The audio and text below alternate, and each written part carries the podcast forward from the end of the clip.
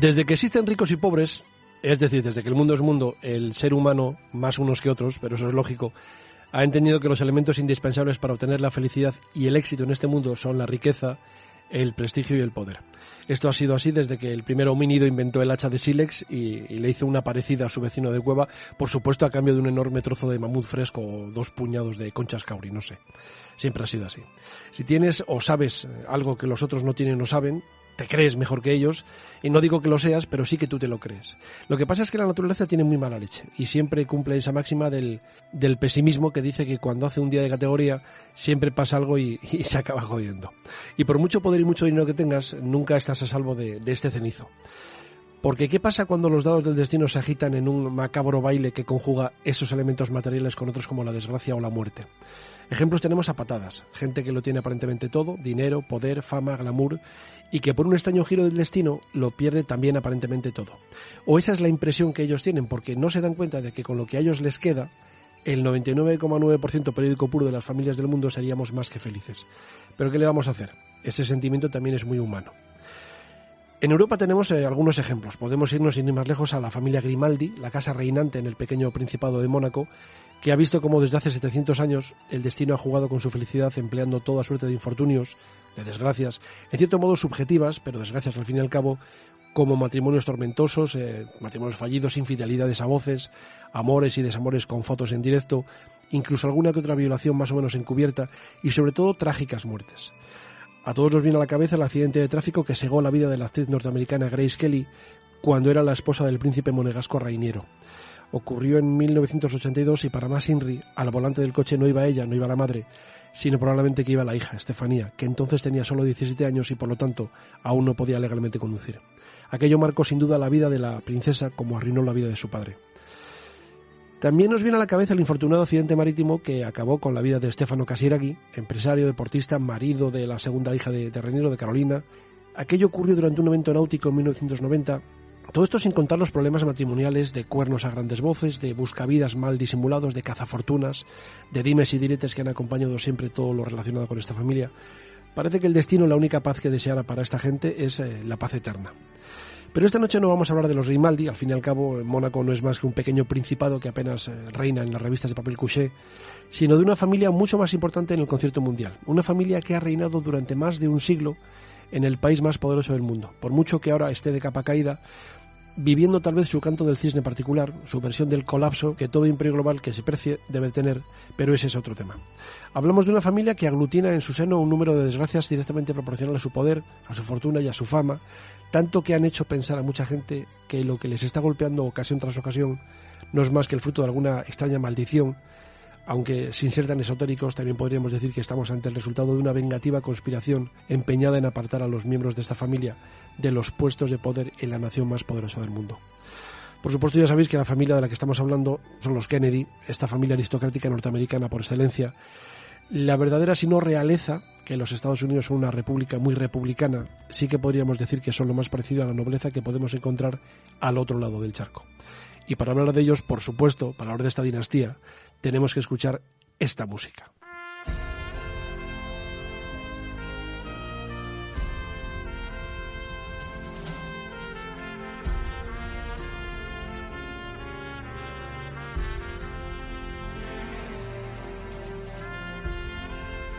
Y por supuesto también tenemos que hablar con nuestro especialista en cosas del mar y cosas de puñetazo, que además también es especialista en cosas de dinero y mala suerte. Dinero porque le falta y mala suerte porque le sobra.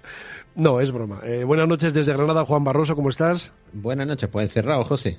Sí, no, sí. Eh, la pregunta de todas las semanas, pregunta tonta, respuesta idiota. De todas maneras, ya empezamos a ver un poquito la luz al fondo del túnel, ¿verdad? Yo creo que al final vamos a poder salir para allá para eh, julio o una cosa así, ya veremos. ¿De qué año? Eso vamos a dejarlo de momento, vamos a dejarlo de momento en manos de nuestro maravilloso gobierno. Los Kennedy, Juan, ¿por qué se dice que los Kennedy son eh, la gran familia nobiliaria americana? Porque había otras familias con tanto o más dinero, con tanto más poder que ellos, eh, los Ford, los Vanderbilt, los Hearst, los Rockefeller, por ejemplo, pero lo de familia aristocrática solo se ha dicho de esta familia, de los Kennedy. Pues sí, realmente se le ha dicho solo de los Kennedy, yo creo que por una, por una razón, y es que eh, los Ford, los Vanderbilt, los Hertz, los Rockefeller y demás, sobre todo la mayoría de ellos, eh, están vivos, han estado vivos o no han muerto en un accidente o no han muerto asesinados o demás, ¿no? Eh, y aparte que no, yo creo que estas familias tan poderosas lo que quieren es seguir siendo poderosa. Yo creo que a ellos lo que más les interesa es mantener el poder y menos salir en medio y menos fama, ¿no? Aunque bien que la tienen, porque realmente hay muchas familias que, eh, según lo que entienden de estos temas, son los que de verdad gobiernan, gobierno en la sombra y demás, aquí ya entraríamos en otro rollo, eh, que no se les conoce, sin embargo tienen más poder y más dinero que estos, ¿no? Y en concreto me viene a la cabeza la familia eh, Rothschild. Eh, la familia Rothschild eh, no es una familia muy grande, eh, en concreto, los que manejan el cotarro estaría formado por unos 200 miembros, que tampoco para este tipo de historias no es muy grande, y sin embargo son una de las familias en la sombra más poderosas del mundo junto con las que has nombrado, ¿no? Realmente, pues no sé yo, porque quizás por el glamour, quizás por la forma de enjugar el sueño americano que tuvieron los Kennedy, cómo llegaron a América, cómo subieron, cómo se mantuvieron, y a lo mejor como le tocaron las pelotas a otras familias de por allí, ¿no? Es, posible, es posible. De todas maneras, yo creo que es que a los, a los Kennedy les gustaba todo el tema este del, del colorín, ¿verdad? Eh, si te das cuenta, hay un montón de imágenes suyas grabadas eh, por periodistas, fotografías suyas en, en, actitudes cariñosas en la familia y tal. Eh, vivían en esas grandes casas solariegas que se pusieron de moda en, en, aquella época, con terrenos en los que cabalgar, con empleados de hogar, con cocineros, con... Mira, sus hijos no eran criados por los padres, sino criados por nanas, por empleadas de hogar. Eh, además tenía un montón de hijos, eran católicos, y ya sabes que los manda Dios en aquella época era así. Y además hay una cosa muy curiosa y es que eh, yo no sé en otras familias, pero en esta primaba el sistema de primogenitura, es decir, el que se quedaba con todo el cotarro, el, el, heredero del padre era el primogénito varón de la familia. No necesariamente el primero que nacía, si era mujer, se pasaba al seguro, el primer varón, algo que ahora mismo estaría totalmente pasado de moda, totalmente fuera de contexto, pero que en aquella época era así. Y además eh, tenemos también a la prensa, ¿verdad?, haciendo un poco como de trovadores, como de juglares medievales de esta familia, eh, contando sus historias, haciendo reportajes sobre sus bodas, sobre sus eh, relaciones escandalosas. Entonces, yo creo que por eso el tema es un poquito más en plan, digamos, aristocrático que en plan poder económico o incluso político. Es una familia con mucho glamour, pero un glamour también buscado por ellos. El caso es que en los Estados Unidos de América, apellidarse Kennedy ha sido un poco equivalente, o al menos en el imaginario de la masa social del país, y durante un montón de tiempo, durante décadas, algo parecido a llevar, por ejemplo, en la vieja Europa, el apellido Windsor, el apellido Borbón, el apellido Oldenburg, el Nassau, Saboya, apellidos de las grandes casas, eh, digamos, señoriales, de las grandes casas reales eh, europeas. Por cierto, que el apellido es como todo algo que se puede cambiar. Ya hemos dicho alguna vez que los monarcas ingleses cambiaron su apellido inicial de la casa, que era el, alemán de Sajonia, Coburgo, Gotha, por el más británico Windsor, y lo hicieron cuando se vio claro que el enemigo en Europa era Alemania y había que marcar un poco distancias con ellos. Es decir, también estas cosas también las tienen las familias reales. El caso es que ha faltado una familia real que llevarse a la boca, con todo el glamour que ello, que ello otorga, los estadounidenses de a pie crearon una especie de familia de cuento de hadas que aunase en un solo ámbito genético, un ámbito sanguíneo, todos los elementos omnipresentes en el omnipresente sueño americano. Es decir, la familia Kennedy era el epítome del sueño americano. Una familia exitosa, salida de la nada, eh, creyentes, aunque fuese en la religión equivocada, eran católicos, eh, adinerados, pero tampoco excesivamente, es decir, tenían dinero para vivir, pero tampoco eran de las grandes fortunas del mundo. Y eso sí, eran guapos, eran encantadores, eran famosos y sobre todo eran muy poderosos. Los Kennedy, en realidad, nunca han desaparecido del todo de la escena política, de la escena social americana, pero no siempre para bien. Por ejemplo, en los últimos días, los Kennedy han vuelto a la primera línea informativa tras la trágica muerte a los 40 años de Maeve Kennedy, que es la nieta de, de Bobby Kennedy, es decir, eh, la nieta del que fuera secretario de Justicia y hermano del asesinado presidente JFK, es decir, JFK sería su tío abuelo, y también de su hijo Gideon, que tenía solo ocho años, mientras eh, ambos iban madre e hijo en una canoa por la bahía de Chesapeake en el estado de, Maryland. Pero esta desgracia no ha sido ni muchísimo menos la única que ha sacudido a los Kennedy desde que llegaron a los Estados Unidos, aunque sí probablemente ha sido la peor, habida cuenta de que implica a un niño de ocho años. Pero antes de meternos en, en harina, vamos a ponernos un poco en situación recordando quiénes fueron los Kennedy y lo que significaron para la historia eh, moderna de los Estados Unidos de América.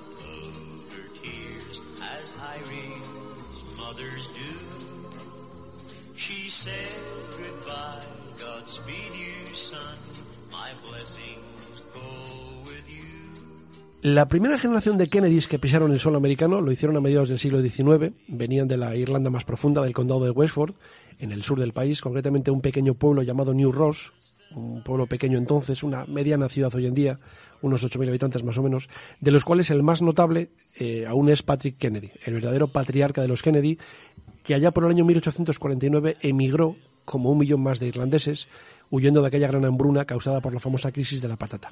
Recordemos que el cultivo de la patata era la principal industria irlandesa en el, en el 19, cuando a mediados de la década de los años 40 de ese siglo se desató la, la plaga de, de Phytophthora infestans, el conocido como tizón, el tizón de la patata, que diezmó los campos y destruyó las cosechas, de modo que un millón de irlandeses eh, fallecieron de hambre, murieron de hambre y al menos otro tanto emigró sobre todo a los Estados Unidos de América. Y entre ellos estaban el padre de los futuros eh, Kennedy, Patrick, y su madre Bridget, que ya se conocían, pero que realmente se casaron nada más llegar a Boston, nada más establecidos en Boston, que fue el lugar a donde dirigieron sus pasos.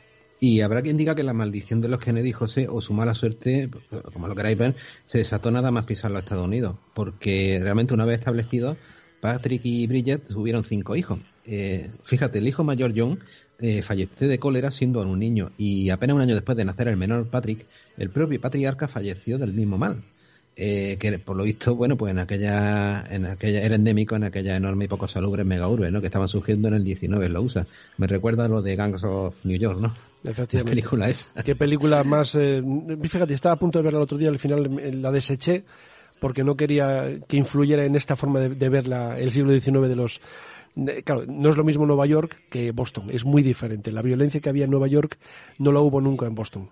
¿Dónde va a parar?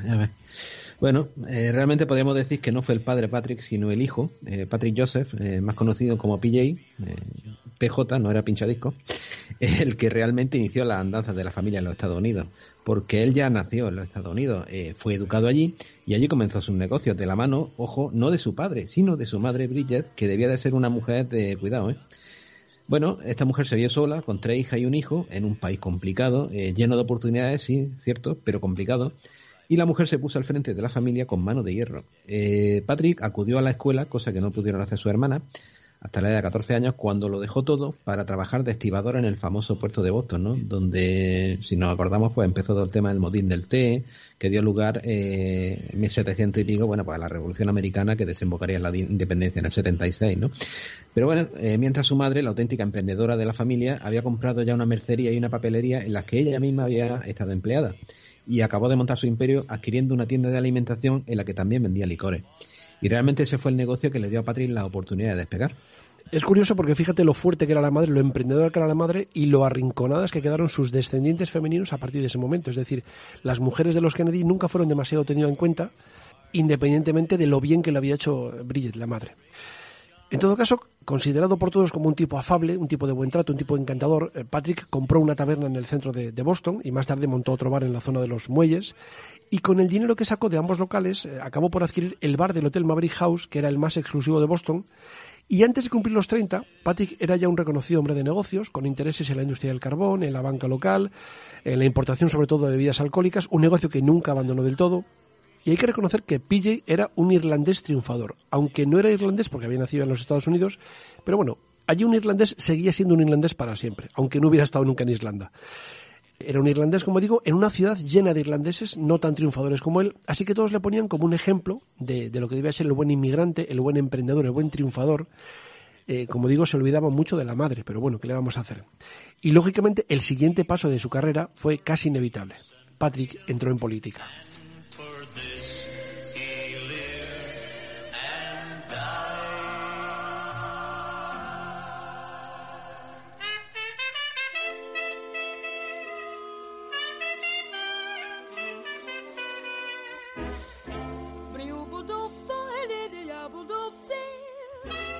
Patrick Joseph, como digo, era un tipo afable, un tipo de buen trato que ayudó con dinero o con trabajo a muchos otros irlandeses. Repito, él no era irlandés, pero se comportaba como tal. De hecho, siempre se, se considera un irlandés o descendiente de irlandeses. De modo que se hizo todo un personaje en el Boston de los años 80 del siglo XIX, de modo que en 1884, con solo 26 años, entró a formar parte de la Cámara de Representantes del Estado, donde estuvo cinco años y después tres más en el Senado de Massachusetts. Siempre militó en el Partido Demócrata y lo hizo, eh, yo creo que por convicción, porque aquellos eran años complicados para este partido. Era el partido que lideraba Robert Cleveland, el que fuera presidente de Estados Unidos en dos ocasiones no consecutivas, en el 1885 y después en 1893. En el medio hubo cuatro años de Benjamin Harrison, eh, que era republicano él. Hay que decir que el caso de Cleveland fue un caso extraño, porque entre 1860, es decir, desde que se acabó la guerra civil hasta 1912, es decir, prácticamente hasta la Primera Guerra Mundial, gobernó siempre el Partido Republicano, es decir, eh, gobernaron, digamos, los conservadores. PJ se distinguió en esta política local por sus tejemanejes, por sus, no sé si decir trampas, pero sí sus tratos poco claros, eso a nivel nacional no le iba a servir, así que en 1885 dejó la política de lado y se centró en su familia y en sus negocios. Además había otro hándicap y es que los Kennedy, como irlandeses que eran, eran católicos. Eso en Boston, donde hay casi más irlandeses que en la propia Belfast, era un punto a favor. Pero en el conjunto del país no era nada bueno en absoluto. Eh, mira, Plymouth, el primer asentamiento de Massachusetts, fue una de las primeras colonias de los británicos en, el nuevo continente, en territorio americano. Eh, fue fundada por puritanos que buscaban cierta libertad religiosa, huyendo de esa rigidez en lo doctrinal y también en lo jerárquico de la Iglesia oficial británica, de la anglicana. Esa libertad religiosa llevó a muchos católicos, por ejemplo irlandeses como ellos, a asentarse en aquel estado y no en otro. Por ejemplo, típico caso, los Boston Celtics tienen un leprechaun en su escudo, un, duende irlandés. Eh, su color es el verde irlandés y además se llaman los Celtas de Boston, más claro el agua. Y además uno de los grandes días de Boston es el día de San Patricio. Es decir, que ser católico en Massachusetts era bueno, pero en el conjunto del país, aunque no era un hándicap, no era un problema, pero tampoco ayudaba mucho. El caso es que Pilla estaba casado con Mary Hickey, que era hija de otro irlandés emigrante, también del ramo de la hostelería de la ciudad de Boston, y juntos tuvieron cuatro hijos, aunque el segundo varón no llegó a cumplir los dos años, pero el mayor, el primogénito, fue Joseph Patrick Kennedy, más conocido como Joe, que este sí que fue el verdadero líder, el verdadero patriarca americano de los Kennedy a nivel nacional. Joe era un auténtico hacha para los negocios, no sé si para crear riqueza, pero sí para hacer dinero. Y por supuesto nunca se interesó por la política tanto como lo harían sus descendientes. Joe se casó con la filántropa y estrella de la alta sociedad de Boston, Rose Fitzgerald, que era hija de un prominente político bostoniano que había sido alcalde de la ciudad en varias ocasiones y que además acabaría siendo miembro de la Cámara de Representantes de Massachusetts.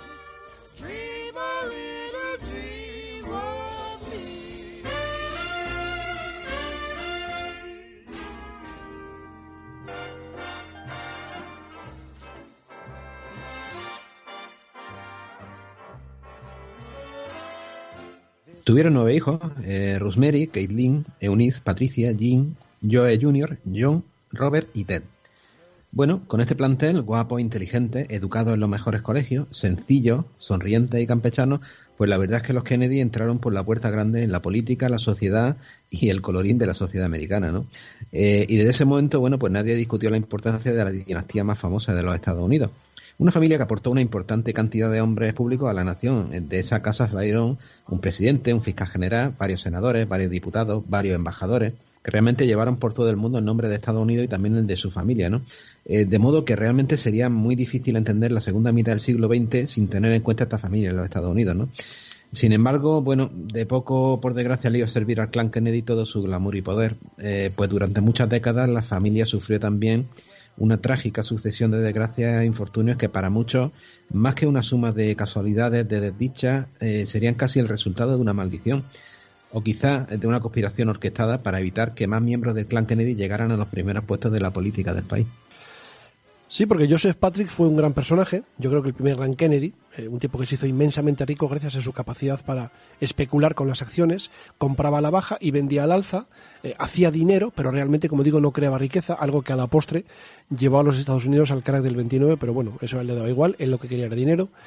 De hecho, muchas veces se vanaglorió de que estaba ganando tanto dinero que de ese modo sus hijos no tendrían que ganarlo y así podrían dedicarse a lo que realmente quería, que era el servicio público. El caso es que Joseph Patrick, Joe, se hizo tan rico y tan poderoso que en los años 30 Roosevelt le nombró embajador de los Estados Unidos en Gran Bretaña. Recordemos que era una Gran Bretaña que estaba a punto de entrar en guerra con la Alemania de Hitler. Y allí se planta el bueno de Joe con su adorable esposa, con sus nueve hijos, con toda la familia, con toda la troupe, ¿verdad? Eh, era el nieto de un inmigrante irlandés, un inmigrante rural, eh, que se estaba codeando ahora con la aristocracia inglesa, incluida la familia real, Y la verdad es que los americanos estaban encantados con aquella familia. Decían que por el precio de un embajador tenían casi una docena.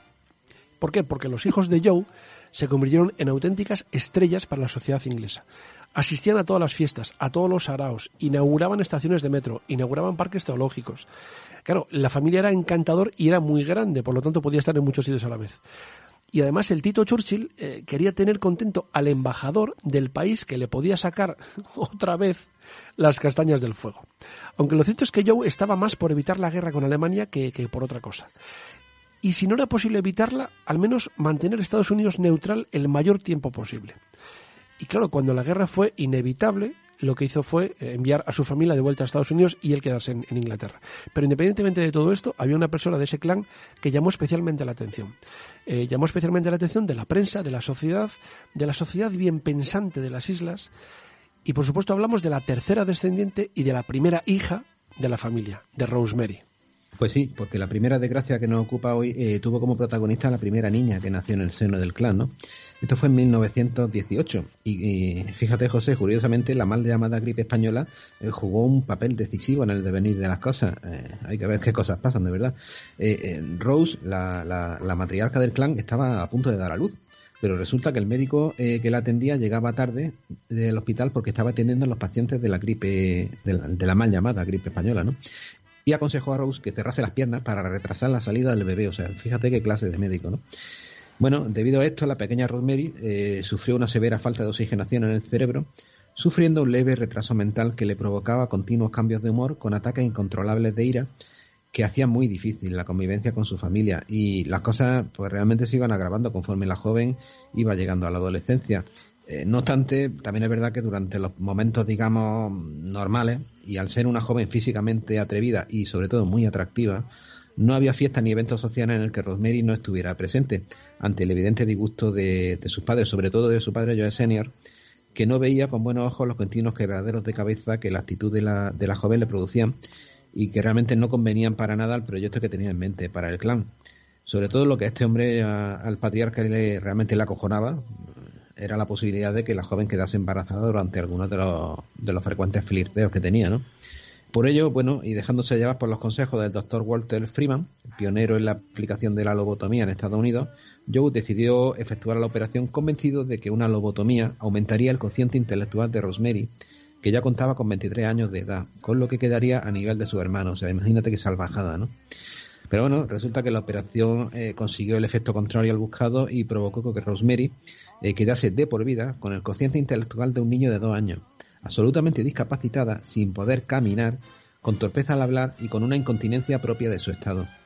Rosemary fue ingresada rápidamente en un psiquiátrico privado, la Craig House, eh, a una hora en coche de Nueva York, donde permanecería hasta 1949. Y desde allí sería trasladada a otro psiquiátrico, el St. Coletta, en Wisconsin, y su padre, fíjate qué cosa, nunca volvería a verla desde ese momento y hasta el día de su muerte, o sea, arrinconó a la hija.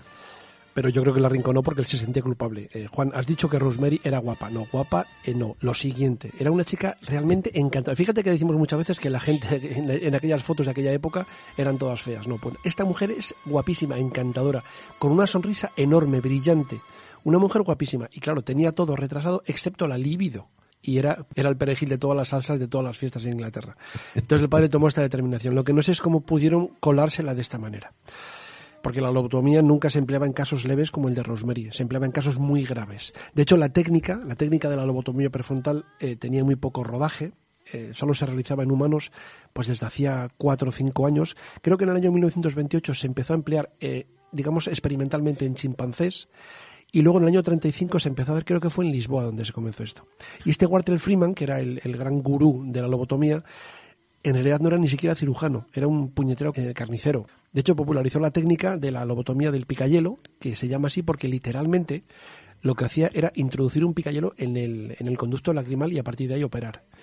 Incluso se dedicó a recorrer Estados Unidos con una furgoneta que llamaba la Lobotomóvil, haciendo demostraciones de su técnica. Es decir, es todo muy ridículo y no entiendo cómo el padre, que además ni consultó con nadie, ni siquiera con la madre, ni por supuesto con Ross, que tenía 23 años, ya mayor de edad, y hubiera tenido derecho a, a, opinar. No entiendo cómo pudieron colársela de esta manera y desde luego si no fue a ver nunca a su hija, fue para que la imagen de su hija no le recordara la enorme cagada que por cierto marcó el resto de su vida. Así es, porque fíjate tú que quizás, bueno, eh, el destino querría que, que Joe Senior compartiese parte del sino que había tenido su hija, ¿no? Pues en diciembre de 1961 sufrió una embolia que le dejó paralizado de su lado derecho y sin habla, aunque sí que le dejó perfectamente consciente de las tragedias que iban azotando a la familia, ¿no? Ese mismo año, Rose, eh, su esposa, comunicó a los hijos de la familia la realidad sobre el estado de Rosemary y lo que la había llevado a él, porque estos hechos habían sido celosamente ocultados por el matrimonio para no interferir en la vida y carreras políticas de su hijo e hija, sobre todo de su hijo, ¿no? Eh, comunicando escuetamente a la opinión pública que Rosemary sufría de discapacidad mental sin entrar en más detalles, ¿no? Entonces, bueno, a partir de ese momento, pues Rosemary volvió a recibir el cariño de su hermano, eh, viajando con ellos por todo el país, desde Florida a Washington, y sobre todo pasando largos periodos en la casa familiar de Cape Cod, ¿no? Rosemary Kennedy murió por causas naturales el 7 de enero de 2005 a la edad de 86 años en el Ford Memorial Hospital de Nueva York, acompañada por sus hermanos Ted, Jim, Eunice y Patricia.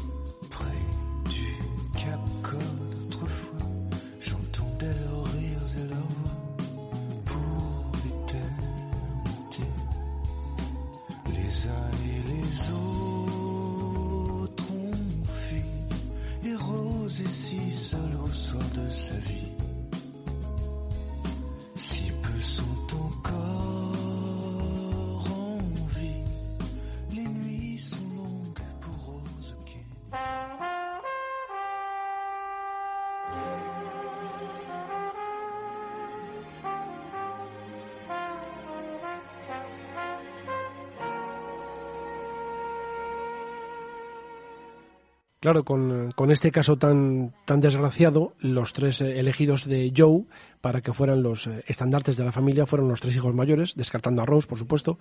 Eran Joe, John Fitzgerald, la que todos llamaban Jack, y la hermana mayor, descartada Rose, que se llamaba Kathleen. Joseph eh, Patrick Kennedy Jr. era el mayor de los nueve hijos que el matrimonio de, de Joe y Rose Kennedy tuvieron. Había nacido en 1915 en Massachusetts, contaba con todos los beneficios de ser el primogénito en una familia profundamente católica además de que era el estereotipo de hijo que Joe siempre quiso tener. Era un tipo alto, guapo, inteligente, deportista, eh, con carisma, con glamour. De modo que Joe Senior tenía muchísimas expectativas puestas en el futuro de su hijo mayor. Se graduó en la prestigiosa Choate College en Connecticut y más tarde entró en la prestigiosa Universidad de Harvard, una de las mejores del mundo, el alma mater de los personajes más eh, poderosos, más influyentes de la historia norteamericana del siglo XX eh, Harvard era el lugar donde había que estar para establecer una serie de relaciones que se mantendrían mucho después de la graduación, una vez situados todos en los puestos de mando del poder de la nación. Es decir, era el alma mater del poder de la nación. Eh, claro, todo esto si superabas el durísimo plan de estudios, cosa que no era fácil. El caso es que Joseph daría su primer paso político en la Convención Nacional Demócrata de 1940 bajo la atenta tutela de su padre, que venía de ser embajador en los Estados Unidos en, en Inglaterra durante dos años, y podríamos decir que Joe padre empezaba a colocar en ese momento sus peones en el tablero del poder americano, siempre con la mirada puesta en un solo sitio. Su único objetivo era la Casa Blanca. Efectivamente, José, pero hubo una cosa que se interpuso en los planes del patriarca, que no fue ni más ni menos que la Segunda Guerra Mundial.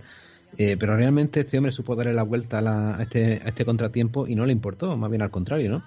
Porque Joe Senior solo vio en la guerra una oportunidad perfecta para engrosar el currículum de su primogénito eh, con un servicio de armas a su país y cuanto más heroico, mejor para sus planes, ¿no? Bueno, Joseph Kennedy abandonó temporalmente sus estudios de Derecho en Harvard para alistarse en la Escuela de Vuelo de la Armada de los Estados Unidos, eh, ganando su alas como aviador naval en mayo de 1942 y siendo enviado a Gran Bretaña en septiembre del año siguiente.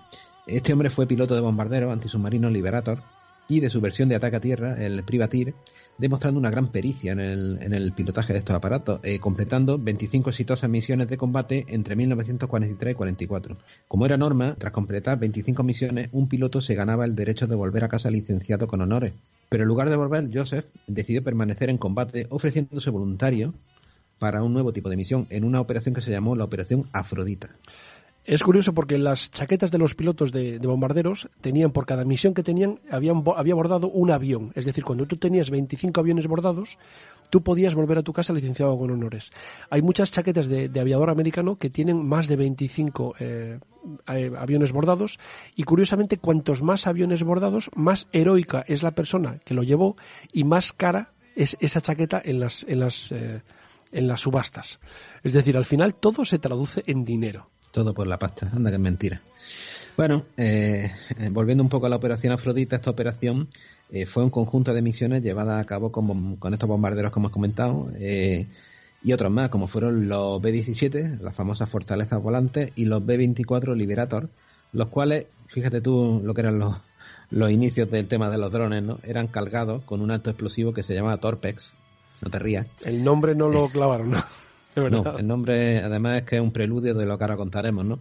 Porque se hacían estrellar de forma deliberada contra sus objetivos por medio de radiocontrol, lo que los convierte en una suerte, como hemos comentado, de primitivos drones, ¿no? Eh, ten en cuenta, bueno, tengamos en cuenta que dado que la tecnología de la época no permitía el despegue seguro de estos monstruos por radiocontrol, como hoy sí, eh, era necesario que dos pilotos realizasen el despegue y el vuelo hacia su objetivo para eh, más o menos unos 600 metros de altura, armar los detonadores, activar el sistema de control remoto y después lanzarse en paracaídas para ser recogidos por una unidad de la Marina Americana, ¿no? Bueno, pues el 23 de julio de 1944, eh, Joseph Kennedy y su copiloto habitual, el teniente John Wilford, despegaron en su BQ-8 robot, que era un, como llamaban, un Liberator modificado, pues para su primera misión, ¿no? Y este avión iba cargado con casi 10 toneladas de Torpex y fueron acompañados, como era habitual, por tres aparatos más, eh, para labores de apoyo, radiocontrol y, y navegación, ¿no?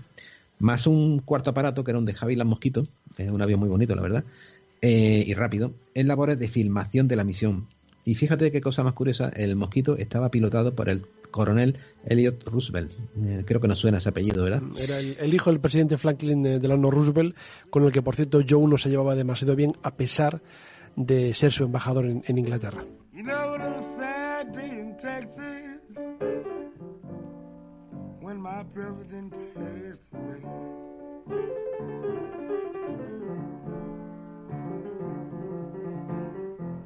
Sad day in Texas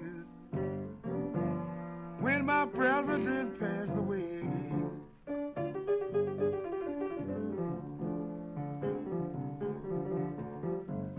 He didn't get a chance to talk.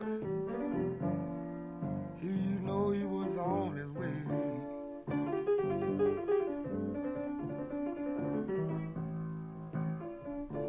No, he left home happy. No, the man, he looked so gay.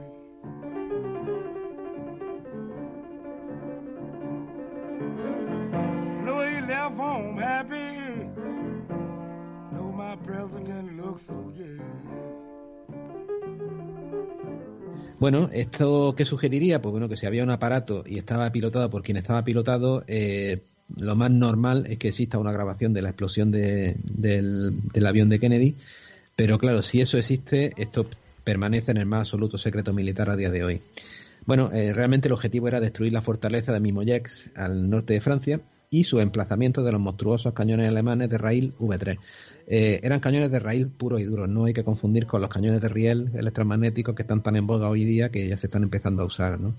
Bueno, eh, Kennedy y su copiloto efectuaron con éxito el encendido de control remoto, pero por razones que a día de hoy permanecen sin esclarecer, el explosivo Torpex detonó dos minutos después y diez antes de lo planeado por el equipo de recogida en el mar.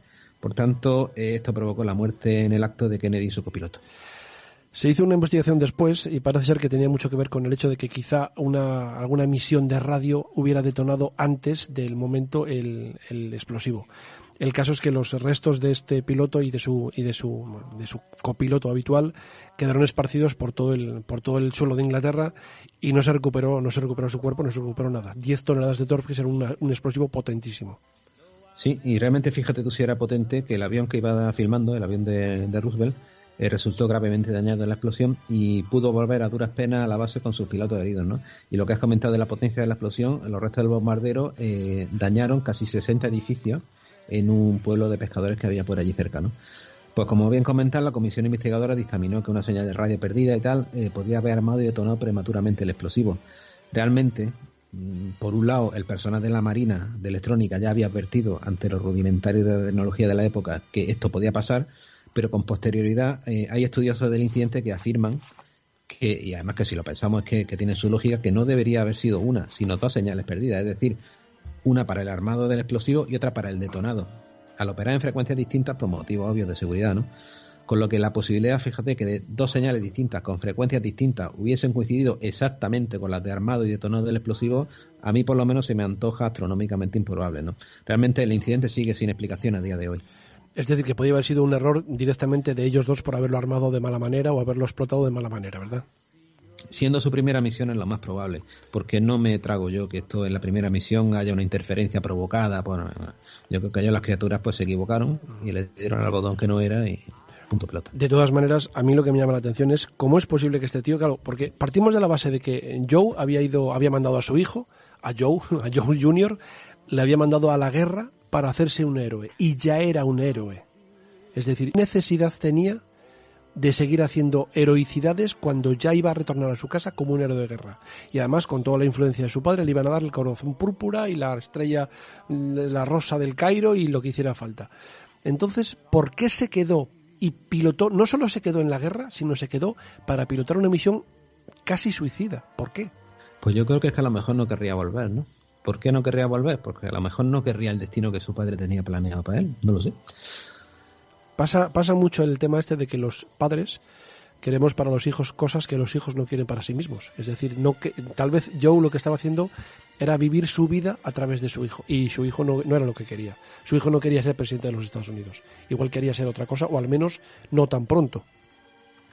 El caso es que el heredero de los Kennedy, el primer espada de la familia, pues había muerto, había fallecido, lo había hecho como un héroe, en una misión que de haber salido bien seguro que le habría llevado directamente a la Casa Blanca, pero claro, había salido mal y ahora sus restos descansaron para siempre en, suelo inglés. Cuando se enteró Joe, Joe Senior, echó la culpa de aquella desgracia directamente al presidente Roosevelt con el que no se llevaba muy bien porque era el que había metido a, a, Estados Unidos y a su hijo en la guerra, a su hijo y al hijo y al hijo propio, es decir, al hijo del propio Roosevelt que también estaba en esa guerra.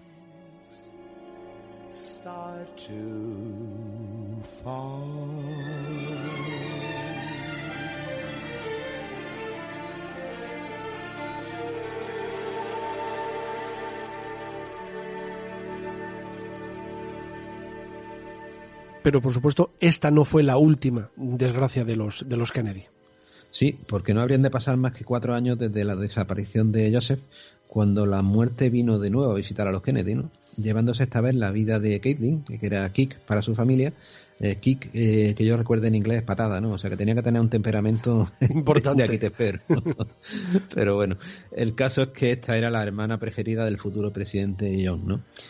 Bueno, eh, en 1938, como ha dicho José, eh, cuando Kick tenía 18 años, el presidente Roosevelt eh, nombró a Joseph Kennedy Sr. embajador de los Estados Unidos en Londres, ¿no? Eh, bueno, el entusiasmo de los ingleses por el clan, como hemos comentado, bueno, pues fue general y particular en el caso de la joven Kick, ¿no?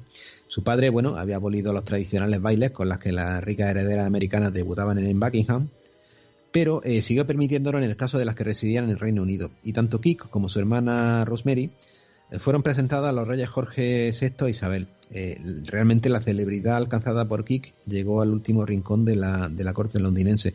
A mí lo que me llama la atención, José, es que presentaran a Rosemary al, al, rey Jorge y a la reina.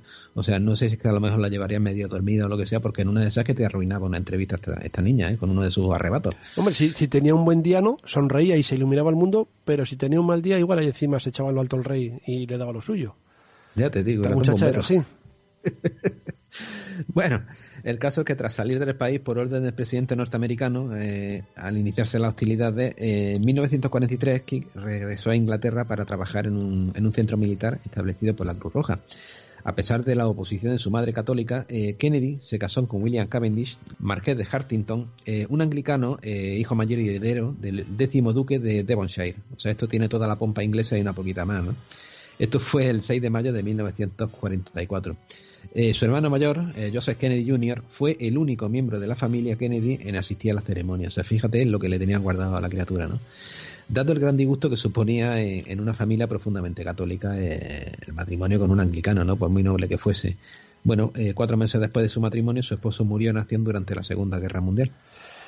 Aparentemente el esposo de, de Kik era un, era un gran partido, era un soltero de oro, además estaban muy enamorados. Como digo, era el, el soltero de oro de la sociedad londinense y además eh, estaba de moda el tema de casarse entre americanos y británicos. Recordemos que, como ya dijimos, nada más y nada menos que el primer ministro británico, Winston Churchill, era hijo de un lord inglés y de una dama de la alta sociedad americana. En el año 37, además, el propio rey de Gran Bretaña, Eduardo VIII, había renunciado al trono para casarse con Wally Simpson, que era americana y además divorciada. Bueno, y recientemente el príncipe Harry se ha casado con Meghan Markle, que es una actriz americana, y ha renunciado, dice él que ha renunciado, ya lo veremos, a los privilegios que supone su origen nobiliario. Hubo muchos más casos. Eh, Alice Heine, casado con Alberto I de Mónaco a finales del 19, eh, Grace Kelly, como hemos dicho al principio. Bueno, fíjate, la, hermana pequeña de Jackie Kennedy, Caroline Lee Bouvier, eh, contrajo matrimonio con el príncipe Stanislas Radziwill en, en Polonia en el 19 de marzo del 59. Y de hecho hay un capítulo de Los Simpsons en el que Lisa se casa con un noble inglés y es todo muy curioso, se parece mucho al, al tema este. Lo que pasa es que desgraciadamente el matrimonio Cavendish, eh, Kiki William, eh, aparentemente feliz, acabó en la mira de un francotirador alemán en septiembre del 44. Pero lo cierto es que Kik nunca volvió a Estados Unidos. Se quedó en Gran Bretaña y pensó incluso en dedicarse a la política en su país de adopción. Y finalmente, eh, como no puede ser de otro modo, encontró de nuevo el amor en brazos de otro noble inglés. Sí, pero hay que recalcar, José, que, que, este hombre murió aparentemente feliz porque ya era feliz de antes, no que fuera feliz de que un francotirador le pegara un tiro, ¿no? Se no. llevaba muy bien con su mujer. Yo ¿eh? creo que no se enteró. bueno, el caso es que Keith Kennedy, eh, ahora Cavendish, eh, se hizo popular en la sociedad londinense, siendo admirada por muchos por su, por su buen humor, ¿no? Y llegó a tener una relación con otro noble, eh, Peter Wentworth, conde de Fitzwilliam, y la pareja planeaba casarse después del divorcio de Fitzwilliam. Eh, sin embargo, durante un viaje al sur de Francia en 1948, Fitzwilliam y Kick eh, fallecieron en un accidente aéreo al perder el control del piloto mientras atravesaban una tormenta. Eh, murió con 28 años. Estamos en el mismo caso. William eh, no solo era anglicano, sino además era divorciado. Eso para un católico era un pecado mortal.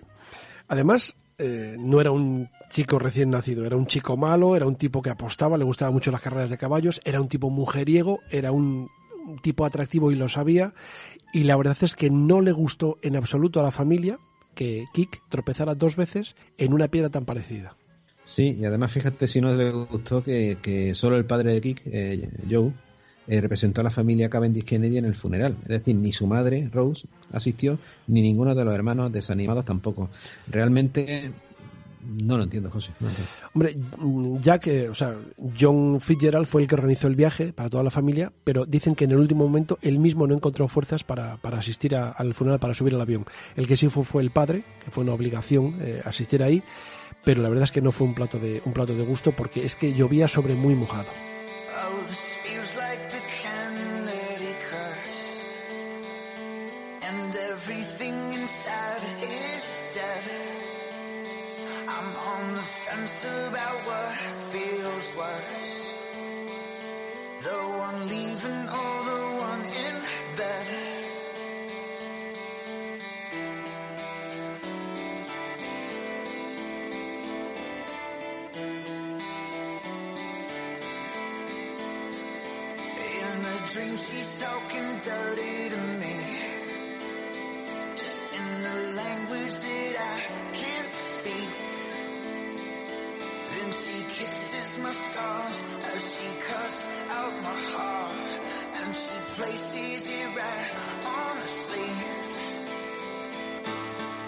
Con el tiempo, eh, la familia pues se repuso de los lances sufridos, ¿no? Y, y un nuevo Kennedy aspiraba a, a, lo más alto. Hermano menor del malogrado Joseph, eh, John Fitzgerald Kennedy era la esperanza de, del patriarca de Joe para reemplazar a su ojito derecho. Realmente, bueno, pues no tenía el encanto ni el físico de su hermano mayor, pero sí le igualaba en inteligencia. Educado bajo los, más altos estándares, graduado en el mismo colegio que su hermano Joseph, eh, se graduó magna cum laude en Harvard en Relaciones Internacionales. Su tesis, fíjate qué cosa más curiosa, versó sobre la política de apaciguamiento ejercida por Francia e Inglaterra sobre el régimen nazi. Eh, convencido por su padre, después, pues JFK, eh, a él así, publicó su tesis ese mismo año bajo el título ¿Por qué Inglaterra se durmió? Eh, y se convirtió en un bestseller. Eh, realmente todos nos acordamos, yo por lo menos eh, me acuerdo del caso Múnich, ¿no? Entonces, bueno, tras su etapa en Harvard, cursó estudios también en Stanford y ayudó a su padre a redactar sus memorias como embajador en Inglaterra. Eh, pero claro, este hombre tenía que pasar por el ejército si quería ser alguien en los Estados Unidos, ¿no? Y en 1941 intentó alistarse en la Marina norteamericana, eh, pero fue rechazado en primera instancia debido a sus problemas de columna. Bueno, pues tras ejercer papá la debida influencia ante un subordinado suyo en Londres, que ahora ejercía de director de la Oficina de Inteligencia Naval, eh, JFK fue finalmente aceptado en la Armada, llegando al empleo de alférez de navío al mando de una lancha torpedera, que era la PT-109, sobre la que recomendamos la película de- del mismo nombre, una película muy bonita, la verdad. Bueno, eh, el hecho de que JFK hubiese entrado en la Armada por influencia eh, realmente no le restaba un ápice de dotes de mando, ¿no? Este hombre era, tenía dotes de mando, era un líder nato y la verdad es que era muy valiente. Eh, esto se, se relata, bueno, podemos verlo en un hecho que pasó el 2 de agosto de 1943, eh, cuando su lancha torpedera fue abordada por un destructor japonés cerca de la isla Salomón. Bueno, pues JFK cae de la lancha y se hiere eh, gravemente la ya dañada columna, lo que no fue impedimento para que ayudase a 10 marineros a ponerse a salvo en una isla cercana, aunque también es verdad que perdería a dos, eh, incluyendo a uno muy malherido al que tuvo este hombre pues que cargar sobre su hombro, ¿no? Bueno, pues tras ser rescatados con vida, JFK recibió por su acción la medalla de la Armada y la del Cuerpo de Marines. Realmente con posterioridad, bueno, pues también recibiría una de las máximas condecoraciones norteamericanas, el Corazón Púrpura. Esta condecoración no se le da a cualquiera. Y la medalla de la victoria. Yo no sé si estas medallas ya empezaban a ser muchas, pero bueno, la verdad es que el hombre pues no se portó mal, ¿no? Bueno, eh, como detalle, eh, un modelo a escala de la lancha donde sirvió, la PT-109, siempre le acompañó eh, en el despacho oval. Si vemos alguna película sobre Kennedy en la que muestren él en el despacho oval eh, y tenemos algo de agudeza visual, podremos ver la lancha allí junto con un cartelito, una especie de pisapapeles eh, que tenía en su mesa que decía, eh, llevaba un dicho, un axioma, que él tenía como axioma, que decía, oh Dios, tu mar es tan grande y mi barco tan pequeño, ¿no? Una frase, la verdad, que bastante bonita, ¿no?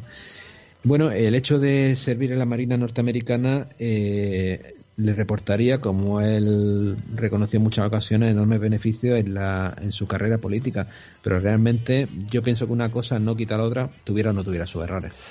Mira, al lado de la, Cuando veas esa película de JFK, al lado de la lancha del modelo tiene una caja de puros, una caja de puros espectacular, porque hay que recordar que este hombre eh, compró, creo que fueron 1.500 puros, 10 minutos antes de prohibir su importación. Quiero decir, eh, la política es- hace estas cosas. Bueno, tú nos has dado tu versión de la historia de JFK, que es mm, bastante bien intencionada, no me digas que no. Y yo te voy a dar un poco la mía, para que no diga la gente que estamos siempre de acuerdo. Hay que decir que la idea de Joe siempre fue que su hijo entrara lo antes posible en política, no tenían tiempo que perder.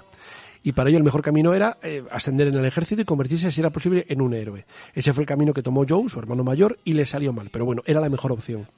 Así que John ingresó en principio en la, en la inteligencia naval, como has dicho tú, pero bueno, tenía muy mala salud. Desde niño había tenido la escarlatina con dos años y desde entonces se había convertido en un niño con una salud bastante crítica. Así que aquel puesto, digamos, de chupatintas era ideal para él. Pero claro, su sino eran las mujeres. Y allí eh, JFK conoció a una chica, una danesa, de muy buen ver, que se llamaba Inga Arbat. Ya el nombre Inga ya te demuestra que era una chica guapa. No, yo no conocí ninguna Inga que sea fea. El caso es que JFK e Inga mantuvieron un torrido romance eh, y John, eh, que como digo era muy mujeriego y además mucho de verdad, decía, decía en alguna ocasión que es que era superior a sus fuerzas, que no podía evitarlo.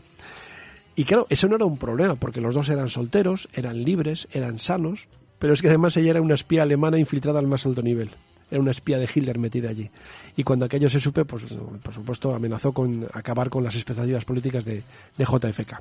Así que Joe Senior movió sus hilos para que destinasen a su hijo al frente del Pacífico lo más lejos posible de cualquier tipo de dato sensible para la guerra. Y allí fue puesto a cargo de esa patrulla, la PT-109, que por cierto, la que tú llamas abordaje fue más bien un error del capitán de la torpedera, es decir, de John, que no vio, según contaron algunos de sus hombres eh, supervivientes, en alta mar, no vio en una noche oscura, eh, oscura sí, pero una noche con cierta visibilidad, eh, desde el puente de mando, John no vio que venía, la, que venía el enorme destructor japonés que se la llevó por delante y la partió en dos. Efectivamente, dos de sus miembros fallecieron, es cierto que otros 11 sobrevivieron, uno de ellos herido de gravedad, y al final John no solo se libró del Consejo de Guerra, sino que además, entre las influencias de su padre para lograr bueno, pues que se le reconocieran méritos no demasiado claros. Por otra parte, el dinero que puso para hacer la película, que fue financiada por los Kennedy, y la propaganda que el eh, dinero Kennedy pudo comprar para blanquear el, incidente, bueno, pues el bueno de John no solo no fue juzgado, sino además se convirtió en un héroe, que era el objetivo final, Y todo ello para lograr que John entrara en el Congreso en 1946. Es decir, eh, dinero, poderoso dinero, otra vez. De toda la vida de Dios, pero bueno, hay que reconocer, yo por lo menos a mí el hombre me cae bien. Pero el caso es que él, fíjate tú, que tampoco se estaba muy por la labor de, entrar en política, ¿no? Pero bueno, una vez más, pues presionado por su padre, eh, JFK se vio obligado a superar su timidez para convertirse en político profesional dominador de todos los resortes estratégicos posibles para conseguir los votos necesarios que le llevaron en 1946, cuando tan solo contaba 29 años de edad, al Congreso por el Partido Demócrata. La historia es más complicada que todo eso, porque parece ser que además no había hueco en el Congreso, estaba todo completo, estaba full, ¿verdad? De modo que John tenía que esperar, pero esa no era la idea que tenía Joe. Entonces, digamos que convenció a uno de los congresistas para que renunciara a su escaño y se presentara alcalde, de hecho él le pagó la campaña, y así, eh, de esa manera, hubo un hueco para su hijo. Además fue coser y cantar para él, una triquiñuela sin importancia, habida cuenta de lo que se manejaba por aquel entonces, por aquel entonces y ahora, a esos niveles. Además, yo creo que también tuvo que ver un poquito eh, en el tema este la mafia, ¿verdad? Yo siempre he pensado que sí, porque hasta en las series de televisión que se han hecho sobre los Kennedy, yo vi hace un par de años una muy buena, eh, daban como seguro y cierto que la mafia había intervenido activamente para buscarle, o sea, que el padre había hecho que la mafia interviniera activamente para buscarle el, puesto necesario a JFK para que ascendiera, ¿no? Eh, cosa que a lo mejor no se supo reconocer después cuando Bobby fue fiscal general y la mafia no olvida, ¿eh? porque este tío iba por la mafia, o sea que nosotros te ponemos, te ayudamos a que llegue donde está y ahora viene por nosotros, fíjate que ahora vengo. Entonces, bueno, ahora hablaremos de eso, ¿no? Pero bueno, el caso es que una vez elegido congresista, eh, JFK se adhirió a la progresista de su partido, eh, con cuyo apoyo consiguió renovar el cargo en las dos elecciones siguientes, ¿no? Y gracias a su creciente popularidad en el Partido Demócrata y entre el resto de la clase política del país en general, debido a su aspecto juvenil y a la imagen de honrado universitario, que realmente pues nadie supo vender tan magníficamente como él, eh, pues JFK se fijó a alcanzar un puesto como senador y lo logró. Eh, lo logró al conseguir ganar a su oponente republicano por más de 70.000 votos de diferencia y una vez más, pues la perfecta maquinaria propagandística de los Kennedy junto al dinero de la dinastía y, realmente, bueno, pues el encanto de, de, JFK logró imponerse, ¿no? El nuevo senador tenía entonces 35 años de edad, muy joven. Ese mismo año eh, conoció en una de las reuniones electorales preparadas por su madre a una prometedora y bella periodista del Washington Times Herald y esta mujer se llamaba Jacqueline Lee Bouvier, que creo que nos irá sonando también a todos, eh, con la que acabaría casándose por el rito católico en septiembre de 1953. Es verdad que la conoció en una reunión eh, electoral, eh, ella era periodista, pero donde realmente hicieron amistad fue en una cena organizada por Charles Barnett, que era un amigo de la familia, un celestino en este caso. Ella acababa de licenciarse, tenía unos 21 años, 22 años, era brillante, era tan brillante como atractiva, era una mujer muy guapa, con una sonrisa enorme, preciosa. Y hay que decir que en esta ocasión, eh, en contra de su costumbre, JFK se comportó como un auténtico caballero con ella. cosa rara, porque Jackie era una mujer muy atractiva, pero tal vez era el tipo de mujer diferente a aquellas con las que JFK solía, solía digamos, alternar. Y tal vez por eso quizás se casó con ella, porque era diferente. Por eso eh, yo creo que Mark Simpson, si os dais cuenta, se apellida Bouvier como Jackie Kennedy. Ese, ese guiño de Matt Groening no, no hay que pasárselo por alto tampoco. Mr. President, the late Marilyn Monroe. Pero entre todas estas mujeres, eh, que hubo muchas en la vida de, JFK, la mayor parte de ellas muy discretas, no han pasado a la historia, es cierto que una se destacó por encima de todas. Y no podía ser de otra manera porque esta mujer nunca pasaba desapercibida.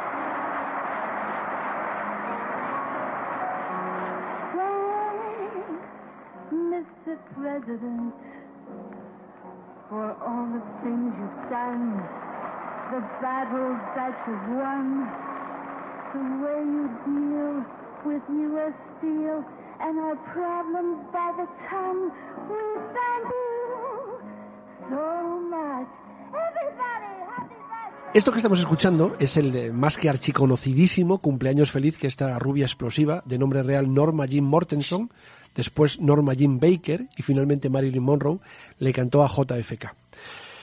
Una cosita, Juan, fíjate, en la presentación el presentador dice Ladies and Gentlemen, delayed Marilyn Monroe, es decir, impuntual, la impuntual Marilyn Monroe, o también la retrasada, porque eh, había tardado mucho en salir a escena, probablemente a propósito. En inglés, retrasada es retarded, pero también se puede emplear delayed. Probablemente fue una especie de chiste, yo no sé si con gracia o sin ella, sobre la imagen de rubia tonta que tenía Marilyn, que la verdad es que de tonta no tenía un puñetero pelo. El caso es que le cantó el cumpleaños feliz al presidente y esa es una de las imágenes icónicas de la tentación rubia que daría pie a rumores y más rumores sobre un supuesto que todo el mundo da por hecho romance entre ellos dos. Las imágenes fueron grabadas en el Madison Square Garden en Nueva York ante un público de más de 15.000 personas en mayo del 62. Y como hemos escuchado que Marilyn tampoco da puntada sin hilo, le canta al entonces presidente de los Estados Unidos, con motivo de su cumpleaños 45, eh, canta mejor o peor, que ese no es el tema, digamos que le da las gracias por todas las cosas que ha hecho por ellos, por las batallas que ha ganado, por la forma en la que se ocupó de la US Steel y de sus problemas a toneladas. El tema de la US Steel es curioso porque el lobby del acero le comunicó al presidente que iba a subir mucho el precio de su acero, de su producto, y el presidente contraatacó cancelando todos los pedidos de acero para usos militares. Y esto obligó a la US Steel a retratarse de esta política y a mantener los precios que tenía entonces. Aquello fue un gran punto a favor de JFK y de su, y de su política.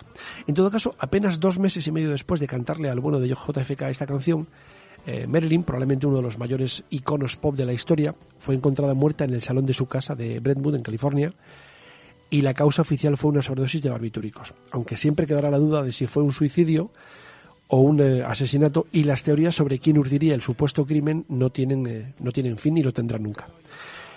Hay que decir que uno de los motivos por los que JFK ha pasado la historia es por este romance nunca demostrado, pero dado por bueno por todo el mundo. Por todo el mundo, por casi todo el mundo.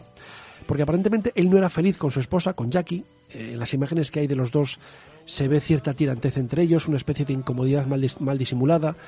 Pero es cierto que ambos eh, simbolizaban el glamour en la política. No obstante, los biógrafos de JFK han difundido a diestro y siniestro las infidelidades matrimoniales del presidente y en especial esta, esta relación eh, tormentosa con Marilyn Monroe. Claro, eran los años 60, eh, los locos años 60. Eh, los jóvenes odiaban la guerra, se manifestaban contra Vietnam, amaban la música, se ponían flores en el pelo, reclamaban la marihuana, el LSD, el amor libre. Era la época de la Guerra Fría, pero en París, en Europa, se gritaba que estaba prohibido prohibir. Eh, la música era increíble, recordemos Woodstock. Y en este contexto tan particular, JFK era el mandatario más icónico de Estados Unidos. Eh, no era aún un mito, porque para eso tendría que ser eh, asesinado, pero sí que era un icono para los estadounidenses en muchos aspectos. Y una de las razones no tuvo nada que ver con la política. Sois las sustitutas del saxo y del contra. Sí, yo soy Daphne. Y este es, esta es Josephine. Pasad, pasad. Yo soy Sugar Cane. Encantada. Sugar Cane. Sí, pero mi verdadero nombre es Sugar Kowalczyk. ¿Polaco? Sí. Vengo de una familia musical. Mi madre es profesora de piano y mi padre dirige. ¿Y qué dirige? El tráfico en una calle de Baltimore. Has comentado, José, antes que Marilyn no tenía un pelo de tonta. Eh, yo he estado leyendo varios artículos sobre el tema en fecha reciente. Resulta que eh, tiene su gracia, ¿no? Eh, es una cosa poco sabida que Marilyn eh, no solo no era tonta, sino que jugaba dos, con dos barajas. Es decir, jugaba con la baraja del presidente Kennedy y jugaba con la baraja de su hermano Bobby, porque estaba liada con los dos. Igual baraja no es la palabra que buscas, pero bueno, te entiendo. Eh, mm, ¿Le llamamos baraca? vale, yo te entiendo. Más bien baraca. El caso es que jugaba, Eh, no, sí. Bueno, broma. El, el caso es que, bueno, estaba liada con los dos hermanos y hay quien dice por ahí que el tema de meterse por medio de los dos hermanos y tal es porque había algún interés oscuro detrás de Marilyn en que los Kennedy no, es decir, en sembrar la discordia entre los dos hermanos y que no cogiesen más poder del que estaban, del que ya tenían, ¿no? Entonces eh, la sitúan en el, en el centro a Marilyn de una trama que no se sabe si la puso ahí para enrollarse con los dos, la mafia, la misma CIA, el Pentágono, vete a saber quién. El caso es que eh, una vez hecha la autopsia de Marilyn, parece ser que de barbitúrico se encontró más bien poco, ¿no? Entonces parece ser que también murió después de una visita de Bobby. En fin, ahí hay una cosa muy nebulosa que nadie quiere aclarar o casi nadie se quiere meter, pero parece ser que Marilyn eh, fue suicidada más que suicidarse ella, ¿sabes? En aquella época las, eh, las cosas raras como esta eran tan habituales que al final dices, bueno, pues los Kennedy igual no fue una maldición, sino que su vida era así. O sea, se metían en tantos líos que al final no eran capaces de salir de ellos. A mí no me extrañaría. Bueno, eh, eh, volviendo un poco a este hombre, pues a JFK, pues hubo cosas que le ayudaron muchísimo, ¿no?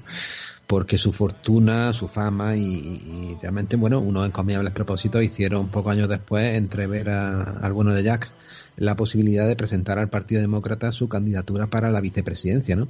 acompañando al candidato designado por la convención, que no era otro que el bueno de Adlai Stevenson, que bueno, representó este hombre, no viene al caso ahora, pero representó un papel preponderante en la famosa crisis de los misiles, porque era el embajador de Estados Unidos ante la ONU, fue el que le sacó la famosa foto de, la imagen con la foto de la, la rampa de misiles a los rusos, que los dejó fritos, ¿no? Los dejó descolocados y fue cuando realmente ahí se ganó la, la crisis de los misiles, ¿no? Pero bueno. El caso es que eh, su partido lo rechazó por un escaso margen de votos y bueno, y haciendo gala de un gran sentido político, eh, JFK no se desanimó y por supuesto alentado por su ambicioso padre sacó partido de su derrota y se propuso intentarlo de nuevo esta vez como aspirante a la presidencia. Este tío ya no quería medias tintas y este tío quería aspirar a lo más alto, ¿no? Bueno, lo conseguiría finalmente tras una exitosa campaña electoral y sobre todo tras derrotar a Richard Nixon en un debate televisivo de los primeros que hubo que fue magistralmente conducido y que consiguió incluso hacer sudar a, Nixon. Nixon parece ser que no fue convenientemente maquillado o no maquillado del todo y estaba sudando a chorro y eso por la tele queda fatal, ¿no?